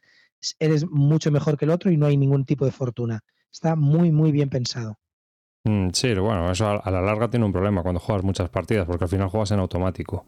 Pero bueno, viendo, viendo el número de partidas que jugamos nosotros eh, a cada juego, pues vamos. No vamos a jugar en automático. no vas a jugar en automático en la vida. Pero lo recomiendo, ¿eh? A mí me ha parecido, ese sí que me gustó muchísimo. No lo pude pillar por el gordo italiano, que aún lo odio. Y 35 pavos. Ahora no sé cuánto valdrá, 45, 50, pero está Madre muy mía, bien. hoy- hoy nos hemos ya se lo agradecerás al gordo, ya se lo agradecerás. ¿Quién, tío. quién nos falta por meternos hoy, macho, en cuanto a países? Bueno, nos hemos metido ya con un... Vas a darle a los franceses también, hombre. Nos quedan San Ya. Marino, Mónaco y Andorra. Perdona, Catala y Faiduti. O sea, si, si, si el Calvo Mar- eh, Marqués le tiene vetado, yo a Faiduti y a Catala los tengo vetadísimos. Bueno, Jesús también. O sea, si esos ya, vamos. O sea, que, que eso pues no. Concordia, pues este tiene buena pinta, ¿eh? Calvo, ¿te gusta, tío? No. ¿A ti qué te parece, David? Yo las imágenes sí que me han convencido bastante, la verdad. Fíjate que no soy muy de dejarme llevar por, lo que veo, pero sí, tiene una pinta. Clint, me están preguntando si es muy dependiente del idioma. Eh, tiene las cartas tienen texto, sí. Sí. Eh, pero es, es, muy fácil, es muy, muy fácil porque luego las acciones son siempre las mismas, pero sí, no te lo puedes comprar en alemán. Bueno, salvo que le pongas unas etiquetas, pero tampoco, tampoco pasa nada por poner las etiquetas porque las cartas son feas de narices. Mm, mm, mm. Pero, pero sí es dependiente del idioma, sí. otra, cosa que, otra cosa que también quería comentaros es que Market Gert tiene una, una, calidad y es que sus portadas son horribles. Siempre es un tío o una tía en la portada y es horrible, tío. O sea, tiene una calidad, aparte del rondel, hace unas portadas horribles, macho. Pues sí, la verdad, eh, la portada es un poco fea. El tamaño de la, caja que es tipo grande del tipo Imperial 2030 y todos todas las mismas, todas son todas siempre el reciclado de componentes, lo mismo que la del navegador, el Hamburgo, todo eso, se ve un tío ahí en primer plano, tío, no se sabe qué tipo de acción hace, como la, pues yo qué sé, a mí la, la más curiosa de todas, la más fea de todas me parece la de Hamburgo, que es un juego que me encanta, pero, pero esta también es feta, ¿eh? Bueno, esta es un poco mejor que la del navegador incluso. Bueno, y aquí terminó, digamos, tu participación el sábado en, Essen. Eh, luego con el americano, ¿qué tal? A ver, ¿qué jugasteis? yo no hubiese, salido de la habitación con el americano, macho. Ya te lo digo. Ese día de mierda que tuviste. que te hubieras puesto el trajecito rococó ese que decías, ¿eh? ya ves. Y, la peluca de la dama del Che. Nos dio vergüenza volver ahí a, a jugar con el americano después del plantón que le dimos y nos fuimos a, dar una vueltecita por ahí, por, por Essen. O sea que nada, no hubo juegos. Esta vez sí que hubo cervecitas. Sí, sí, sí. Si es que, tío, macho, estás todo el día ahí metido rodeado de juegos, hablando de juegos, no sé qué, tío, pues te apetece darte una vuelta y, y salir un poco del rollo ese, ¿no? Di que sí, di que sí. Claro, coño. A tomar algo. Y el no domingo perdonaré a los blogueros que os fuerais en vez, en vez, de al hotel a jugar, en vez de luego seguir tomando una. tío, sigue metiéndote con los italianos, con lo que sea, pero con nuestros blogueros no, tío. También. No, no, macho, ahora sí que la liamos, tío. No, no, no, no. Esta es la broma de Clean, de las once y media. ¡Qué chiste! ¡Ay, nos has encantado, Clean! Y pasamos a los juegos del domingo. Date gilipollas, coño. Es verdad, tío, nos pueden poner a parir en medio planeta lúdico más. Es la hostia, tío, de verdad. ¿Quién invitaste, pavo? El año que viene voy yo, eh, a Essen. Y les meo a todos, macho. Al Catala, como se me acerque, le... vamos. No, pero es curioso, eh. O sea, Descarallo como los conejos, así en la, en la nuca, así.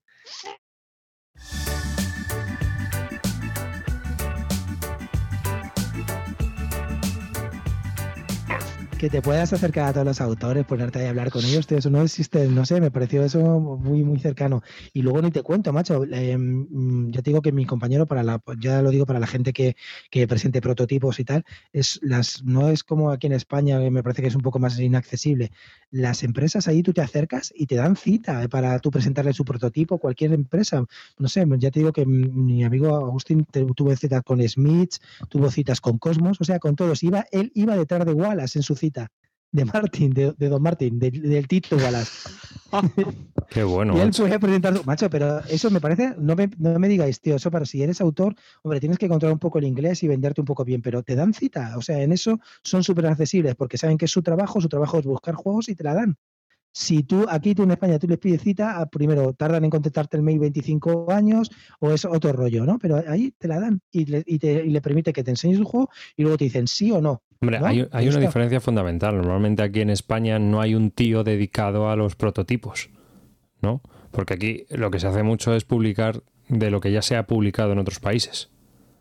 Quitando estas, estas eh, cuidado, espera, espera, sé, sé, lo que vas a puntualizar, Carte. Vas a decir las editoriales que hay nuevas, como PK Editorial o como Asylum Games, ¿no? Últimamente, sí, hombre, incluso Molódicos, un, bueno, su anuncio feudal, y a decir, últimamente ellos sí creo que hay una tendencia a las editoriales nacionales de apostar por. Sí, porque van a estar los encuentros de prototipos, pero eso se está empezando a dar ahora, yo creo que es a, partir de ahora. Es, lo que yo quería puntualizar. Decir que tú, Pringao, por ejemplo, había hoy había un tío de Malasia con un juego con robots y no sé qué que parecía un RIS te vas a Cosmos y le dices que te quiero presentar un prototipo y te dicen, vale, sí, si tengo, si tenía hueco te lo daban. Y llegabas ahí tú con tus robots y le enseñabas tus robots ahí tal, no sé qué, y ya está. Y el tío no le gustaba, decía, bueno, lárgate ya o tal, pero te, pero te daba cita. Eso me parece alucinante, tío. Eso no, no es para todo el mundo. Por eso digo que si yo que si fuera autor no, no lo dudaría, no perdería mucho el tiempo aquí, ¿eh? Me iría a Alemania, lo tengo, Pepe, vente para Alemania.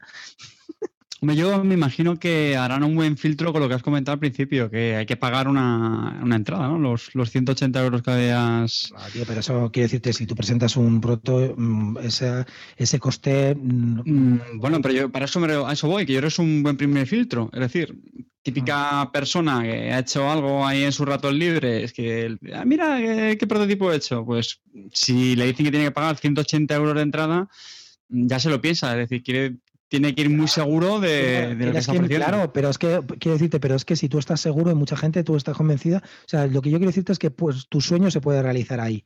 Es decir, te puede ver una gran editorial y te puede publicar. Aquí Sí, en sí. España yo creo que no, ¿eh?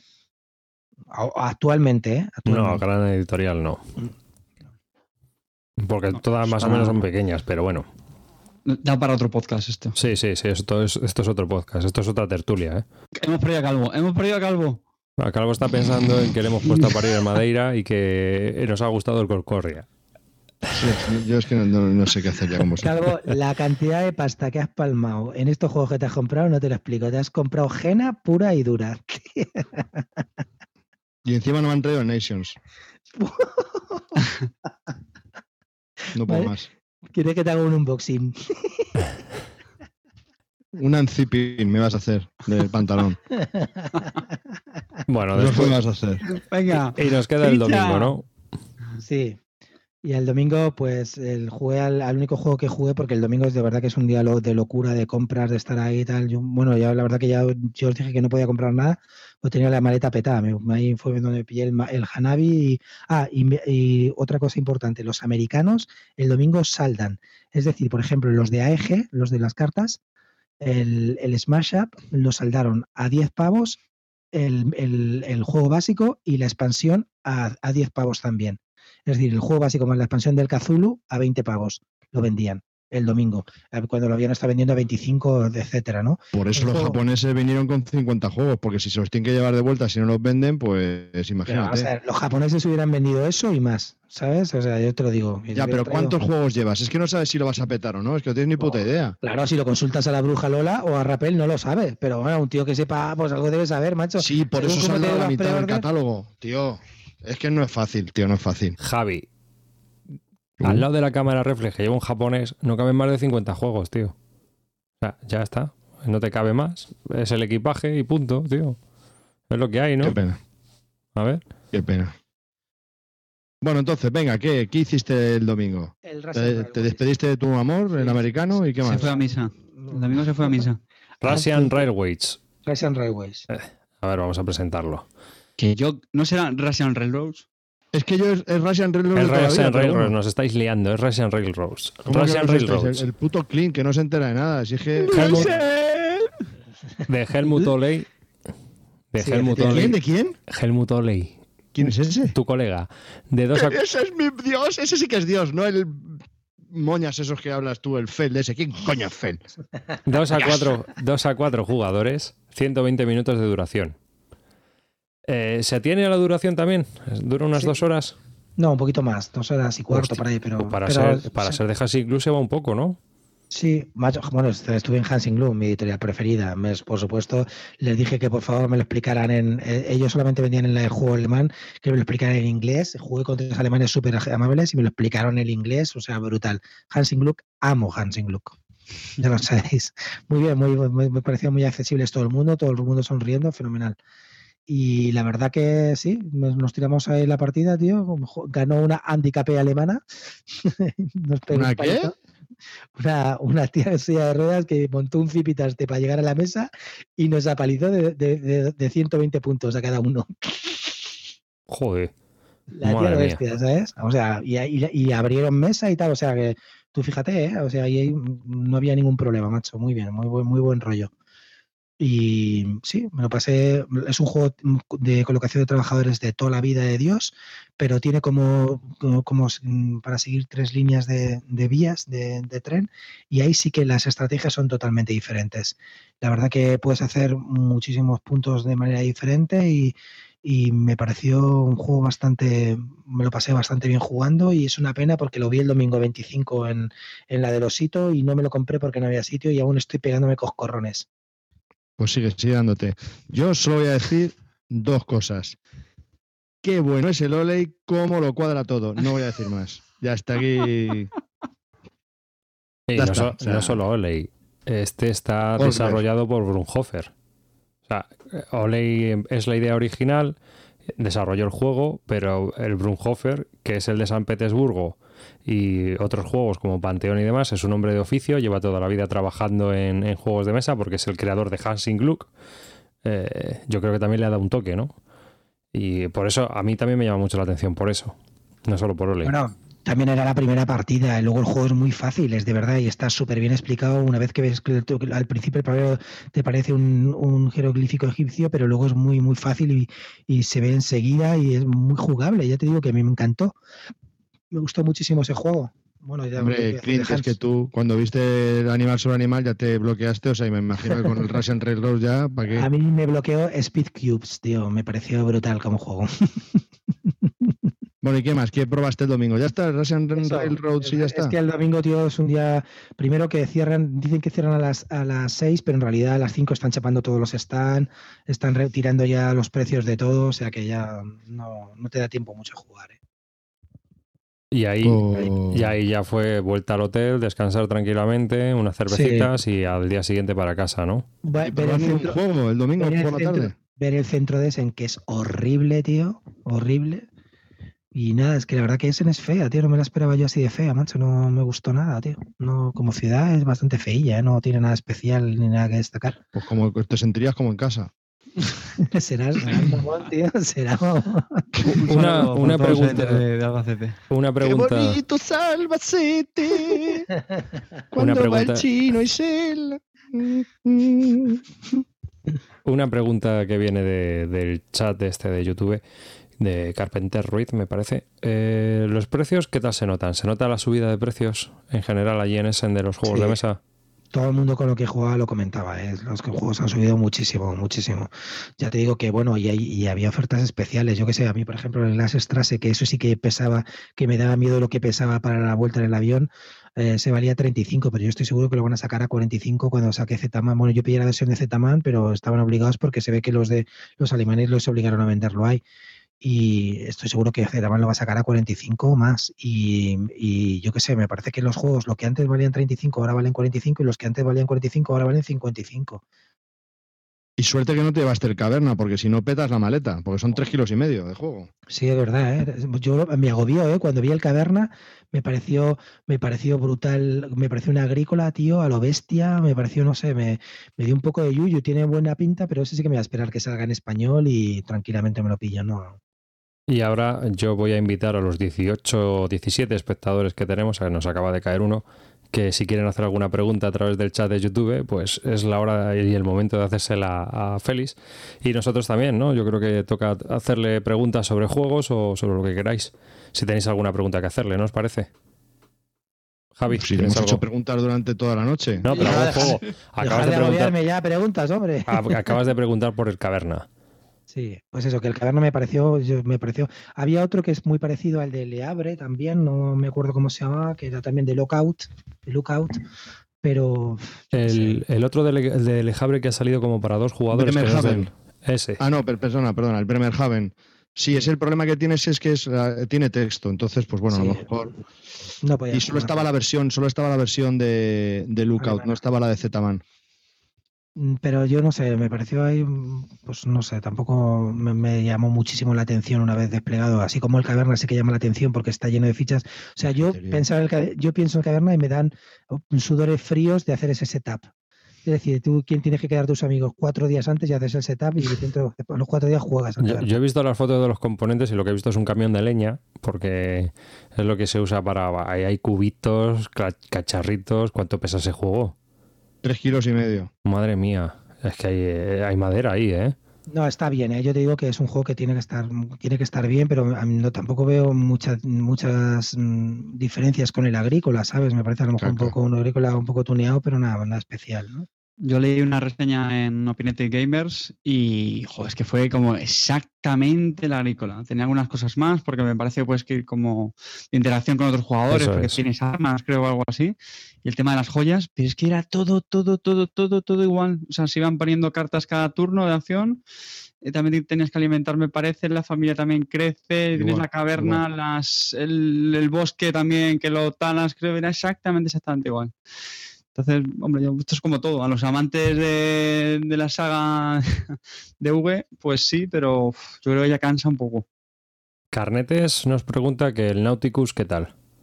El Nauticus tuvo muy buena acogida allí en la feria, la gente lo jugaba bastante, pero la verdad que no, no pude meterme en las mesas de Cosmos porque eso sí que estaban llenas de alemanes y era difícil que te lo, te lo explicara en inglés, eh, salvo que fueras con dos o tres, pero es que iba yo solo. Si hubiéramos estado dos o tres sí que es más fácil que te lo que, llegues, pero cuando vas tú solo es muy difícil pillar una mesa de ingleses, ¿sabes? me costaba más. En los stands que eran puros alemanes era más difícil encontrar mm, espacios si vas tú solo como iba yo para para que te lo explicaran en inglés. Hay un juego que... Perdona, perdona, Clint, termina. No, digo que, que, tenía, en general, con la gente con la que había hablado y tal, mm, tuvo buena acogida en la feria y bueno, era uno de los, de los mejor valorados en, la, en la Press esa. Vale, hay, hay, un juego que, que, le he seguido de la pista, pero al final por precio lo he dejado de, de seguir porque y no, tengo, el que tengo es, es, el City Tycoon, que es de, de, construcción de ciudad, no con los setas. Eh, y me da un poco de miedo que se llama The Capitals, de Mercury Games. ¿Qué tal? ¿Ese le has visto? No, no, no ese no, no, no, lo he visto. No, es uno que seguía yo y no sé qué, qué tal repercusión. Es que no he oído nada de, del juego este. Luego hay otro de Hans Van Tol, creo que es la editorial que se llama Countdown Special Ops. Sí, estaba también, solitario. Ese, estaba, ese lo estaban ahí, ese sí que había sitio para probarlo, no había problema, pero no, tampoco, no, como comprenderás, si no hay cubitos, no hay madera, no, ni me acerco. Sí, había, había cubitos, había cubitos, listo. Y nos preguntan por el chat, ¿Rómulo o Remo? Eh, estaba en la editorial, en la casa que lo estaba probando, sí que sí que estaba en el pabellón. el, micro, céntrate en el micro que no se te estaba, Estaba en el pabellón 2 y que no, no pude probarlo, estaba muy petada en las mesas, la gente lo quería probar a, tope. Tiene una pinta, no sé, a mí me recordaba un poco el juego, era pinta de prototipo, ¿sabes? O sea, mm, había madera y tal, pero no pude, no, no pude pillar la mecánica de eso. Ver así de feo, tampoco, o sea, de arte gráfico y tal, no me llamó mucho la atención. Verás, aquí, aquí es cuando Carte se va ya. Eh, ¿Viste el Panamax? No. el que viese, Carabelas. El que viese el... Es que me llama un huevo, tío. Este juego me llama muchísimo. El autor del Carabelas estaba colgado, él estaba colgado eh, junto a, R2D2 en la sección del cómic. No, en serio, tío. Ese juego tiene buena pinta. ¿No, no lo viste? Llevaba una demo el pollo. otro, otro que puede ser eh, interesante para el público que nos escucha porque Blada llama mucho la atención, ¿verdad? Carte. Tascalar. Claro, si no has dicho nada, Clint. El Tascalar. Que pues, parece un plato judío eso. Es un, eh, la verdad que en cuanto a componentes y arte gráfico parece muy, muy abstracto. Las cartas son muy chulas, pero como manejas ahí las fichas en el tablero me parece abstracto. Todo el mundo dice que una o dos partidas no se pilla, pero que luego es un juego muy, muy táctico y que, y que a la gente en general le gusta, pero es bastante abstracto. ¿eh? Es el típico juego este de Blada que yo creo que irá petándolo conforme la gente vaya entendiendo cómo se juega bien. Así al principio pillarlo cuesta, ¿eh? todo el mundo que lo, lo, probó, yo no lo pude probar, pues como es que cuando si vas solo, ese juego como era de dos, tenías que ir con una pareja y ahí era fácil jugar. Pero yo siempre estaba ahí rogándole a la tía que me lo explicara, me lo explicó en una demo grande que tenían, pero no pude jugarlo una partida entera y lo tengo, lo compré, pero, pero bueno, todo el mundo que lo probó me, dice eso, que es un juego que, que ganas conforme lo vas conociendo más y que, bueno, que es como todos los de Blada, ¿no? Que cuesta entenderlos. En cuanto a la prensa, se veía por allí, pues yo que sé, gente de las Spielballs, podcaster alemanes, americanos, había gente de por ahí con grabadoras, con cámaras, con... Sí, sí, con cámaras, había muchas cámaras, franceses también había bastante, había el pavo del Trick Tac, al Mr. Mr. Fall, Monsieur Fall este, ¿Sabes quién te digo? El de la barbita, del Trick Tac TV. Sí. También estaba por ahí paseando con la cámara y tal. Sí, había de todo tipo ahí, la verdad. Y había también estaba el famoso este del Rado Through, que hace la BGG, hay un tío que hace pues unas reseñas con la cámara en mano haciendo las reseñas. Hizo, pues ahí estaba haciendo una reseña de un proto que estaba al lado de la mesa donde estábamos nosotros, el Rado este, que es un tío así famosillo que hace, que hace video reseñas. Había, había de todo tipo, sí, había, había mucha, mucha prensa y, y televisión también. Pero la televisión yo creo que son de estas televisiones pues un poco de, no televisiones nacionales ni nada de eso, sino televisiones pues lúdicas, ¿no? En plan Trick Tac TV o ese tipo de cosas. ¿Los de la BGG tienen mucha parafernalia montada o al final es no, era un stand normalito. sencillito? Es un chiringo que tiene, pues eso, lo que sí que tienen parafernalia técnica para la hora de grabar y tal, lo tiene bien, bien montado. Se hacen sus escaletas, están ahí muy coordinados, eh, que quedan con todo el mundo y la verdad que todo el mundo se mata por porque le hagan la, el vídeo. Vamos como nosotros, ¿no? Sí. Nosotros hubiéramos estado en el pabellón 2, te lo digo yo, pero de cabeza, ¿sabes? Somos de pabellón 2, fijo. Incluso 4. 4. Habíamos estado en un pabellón para nosotros solo, con la puerta cerrada, que no entre ni Dios, con un candado. Que oye, otra cosa, no sé si hemos, como llevamos ya 16 horas hablando, ya no sé, se me ha olvidado el principio. Eh, el Legacy de Portal Games, que, que, Ah, ostras, tío, ese lo probé también, macho. No sé que me cago en la puta, que has probado el Legacy. Es que te... Carayo, cabrón. El Legacy de Portal Games lo, expliqué, lo, lo, lo, probé con el autor, en lo que estuve hablando con el autor como una hora y me pareció de lo mejor que jugó en la feria. Se me olvidó. ¡Toma, toma, toma! En serio. Venga, hype, venga, hype. El Legacy tiene, o sea, es feete, es feo, los tableros también son feos. ¡Polla, es feo! ¿Qué cojones va a ser feo? Las cartas son chulas, pero el tablerete es feo, ya lo verás. Pero el juego es muy temático en el sentido de que, de que está bien integrado, muy bien integrado el tema con lo que es la historia. Es muy chulo el juego, ¿eh? me parece estamos, de los que más lo van a petar. Estamos hablando de eh, Legacy, de Testament of Duke of Decreci, ¿no? Sí. El, el, autor es un holandés. Sí, es un juego de Portal Games de 1 a 4 jugadores y una hora de duración. Se llama Michael, porque yo le decía, todo el rato le decía Michael, ahora que no me digas que no se llama Michael, que la ha cagado. Michel, ¿no? O sea, Michel, decía, Michael, Michel, Michel. Es Michel. El, el, tío me contestaba, o sea, que se tiene que llamar así. ¿Ves? Ese en cuanto tal, no sé qué, luego me firmó el juego y tal, o sea que, que, que el tío muy, muy enrollado. Es, es, un tío, además, es un autor que es jugón. El tío dice que tiene tres o cuatro grupos de juego, que lo hace muy a menudo, que está muy encima de los juegos. No es como que inicia, ¿no? Que hace juegos y dice que él se van a gloria de no probar nuevos juegos, ¿no? Pues este dice que está muy metido en el rollo de los juegos, que le encanta jugar y que el juego está muy testeado. Es un, es un proto que ganó en el 2009, el, el 2009 los protos de Holanda. Quiero decirte que es un juego que ha pasado, ha tenido tralla y yo creo que está muy testeado. A mí me gustó mucho. Yo, toda la gente con la que jugó se lo pasó bastante bien, tiene muchos rollos. Es un, es un juego de cartas. ¿Qué tienes que hacer exactamente? tienes que hacer como generaciones, eh, te vas, o sea, empiezas siendo una persona, que puede ser un tío o una tía, y te tienes que casar con la, que, con la, con la que te casas, luego puedes tener hijos, esa se puede morir teniendo en el parto, luego los hijos tienes que casarlos en la segunda generación, tienes que ir como casando generaciones, haciendo puntos, pidiéndole pasta prestada a los amigos, si pides, mucho, si, si pides, ¿qué? Lo explicas fatal, cojones. Explícalo tú, coño. Coño, cago en 10. Tienes un personaje al principio de la partida que es un pavo, una pava, y tienes un draft inicial de cartas en la mano, de personajes. Entonces, te dan unos objetivos eh, que tienes, por ejemplo, imagínate que tu, que tu árbol genealógico tenga tres americanos o tres personas de la nobleza. Entonces, Eso es, es que esa, esa demo no, eso no nos lo dieron a nosotros porque era la demo. La demo solamente duraba dos turnos. No nos dejaban, no nos dejaban los objetivos. Y ya te encandiló, fíjate. Bueno, la polla. Entonces, a lo que voy. Entonces, en base a esos objetivos que tienes, pues tienes que ir haciéndote tu árbol genealógico. Entonces, tienes un tablero personal donde puedes ir haciendo acciones con unos tokens de tu color y luego tienes un tablero central donde las acciones de ese tablero las tienes que hacer con los tokens de ese color de esa acción y solo los consigues si haces unas ciertas acciones que te permiten conseguir esos tokens.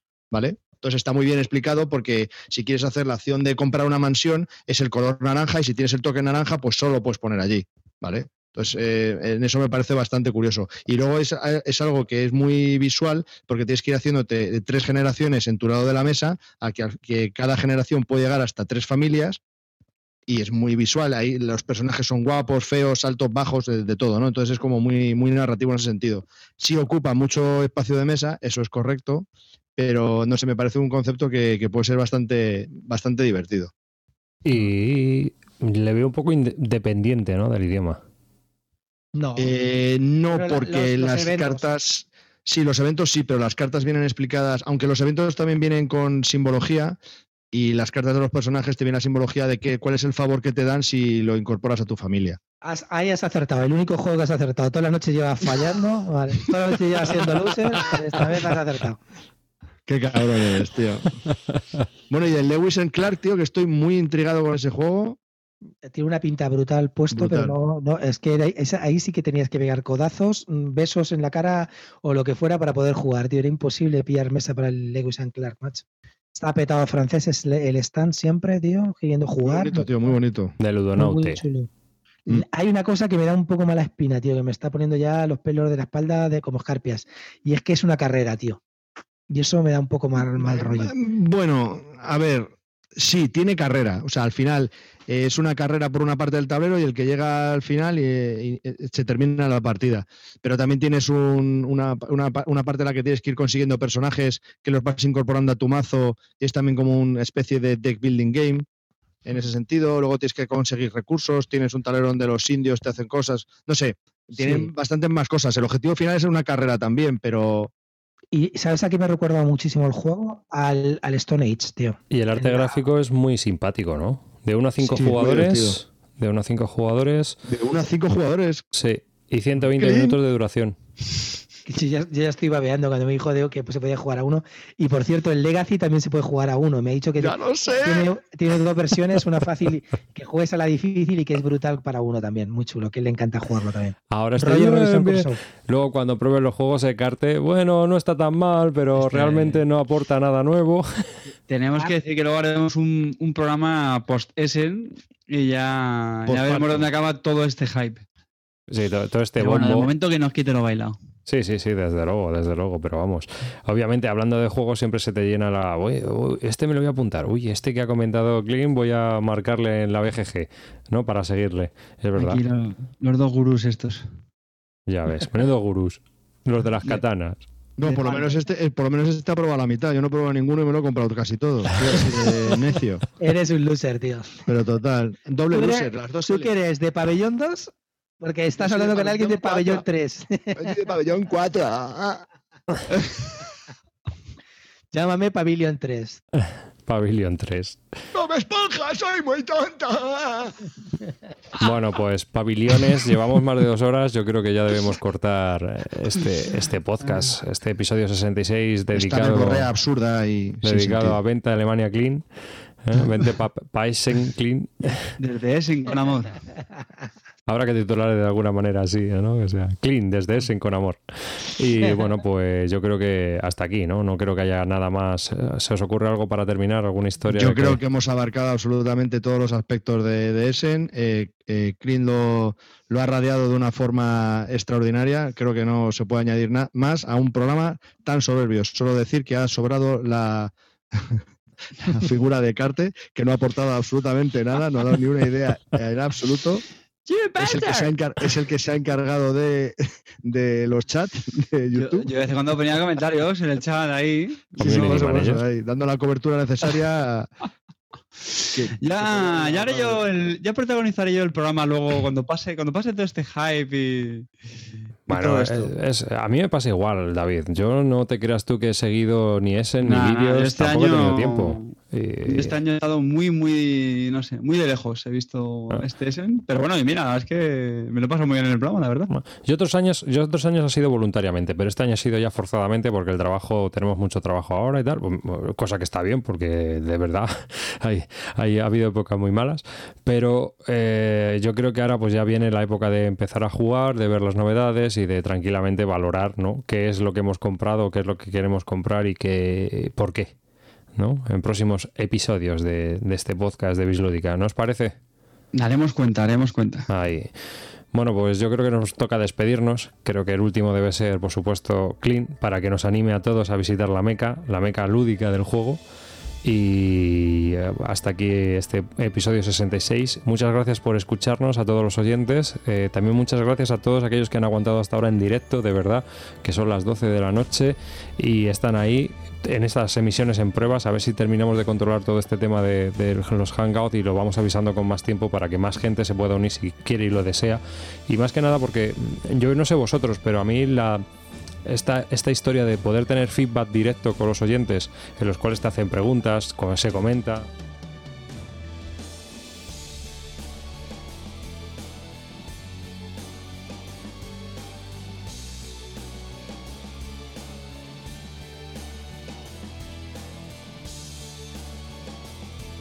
Como hemos dicho, hasta aquí este episodio de Bislúdica.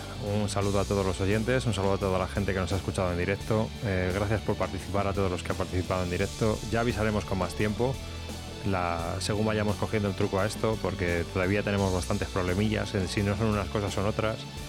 Y hasta que no le cojamos el punto, pues no avisaremos con tiempo y lo haremos así un poco a salto de mata, es lo que hay. Eh, un saludo de David Arribas.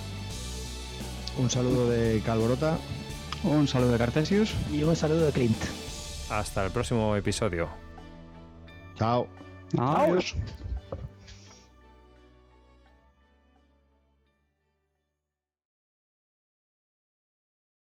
Un momentito, yo quería comentar porque hay un oyente que me está diciendo una, una, anécdota final. Os voy a contar una anécdota que me pasó que es brutal. Está con Agustín, con el Agustín Lozano, con el de Juego de Tonos, estábamos en el hotel, tío, y de repente había un tío con una gorra tocando ahí el piano en el hotel, tío. Se levanta y Agustín tenía la camiseta que ponía en Game of Thrones, ¿no? De, de, su camiseta de su juego y nos damos cuenta que el pianista era una tía con una gorra y un chándal así, que era americana, tío. Y me dice, tú tienes un juego de todo, tal, no sé qué. Sí, tienes un juego de música, sí, sí, tengo un juego de música, tal, no sé qué. Pues mira, ¿de dónde sois? ¿De España? Tal. Ah, pues yo vivo en Marbella, tal, no sé qué. Digo, sí, tal. Y yo, ¿tú, ¿tú quién eres? Yo, yo soy creadora de juegos también, ¿sí? Sí, sí, yo soy Maurín, Maurín Girón meteros en, el, en, el, en la BGG a ver quién es Maurín Girón y la vais a ver. Y entonces en la tía tenía, pues no sé, tiene un montón de años, tío. Maurín Girón con H, ¿eh? Y Girón, ¿vale? Entonces tú la ves, la ves ahí, la ves ahí a la tía, ¿la veis o no? ¿La estáis viendo? Sí, sí, yo lo estoy abriendo. Una americana, tío, ahí a lo bestia, tal, y dice, mira, yo soy la representante de Bonnie M. ¿Qué dices, tío? Yo soy la representante de Bonnie. Yo tengo un Miller de juego publicado. He publicado con lo más grande. Se vendió millones de copias. No sé si será verdad o será mentira. Yo, me metí y, no sé qué juegos ha publicado. No sé si vosotros conocéis alguno. Poner H-I-R-O-N. Sí, sí, sí, yo lo estoy viendo ahora. Pero ¿dónde está la foto? ¿Salen fotos de esta pava? Sí, sí, sí, sale una foto muy... Tú te vas a, pones en search, en vez de board game, pones designer y aparece ahí con esa gorrita que no se la ha cambiado desde, desde aquella época, la representante de Boniem, y se ve que ha hecho juegos, pero con, dice con las más grandes. Eh, es, es la ganadora del Bridge y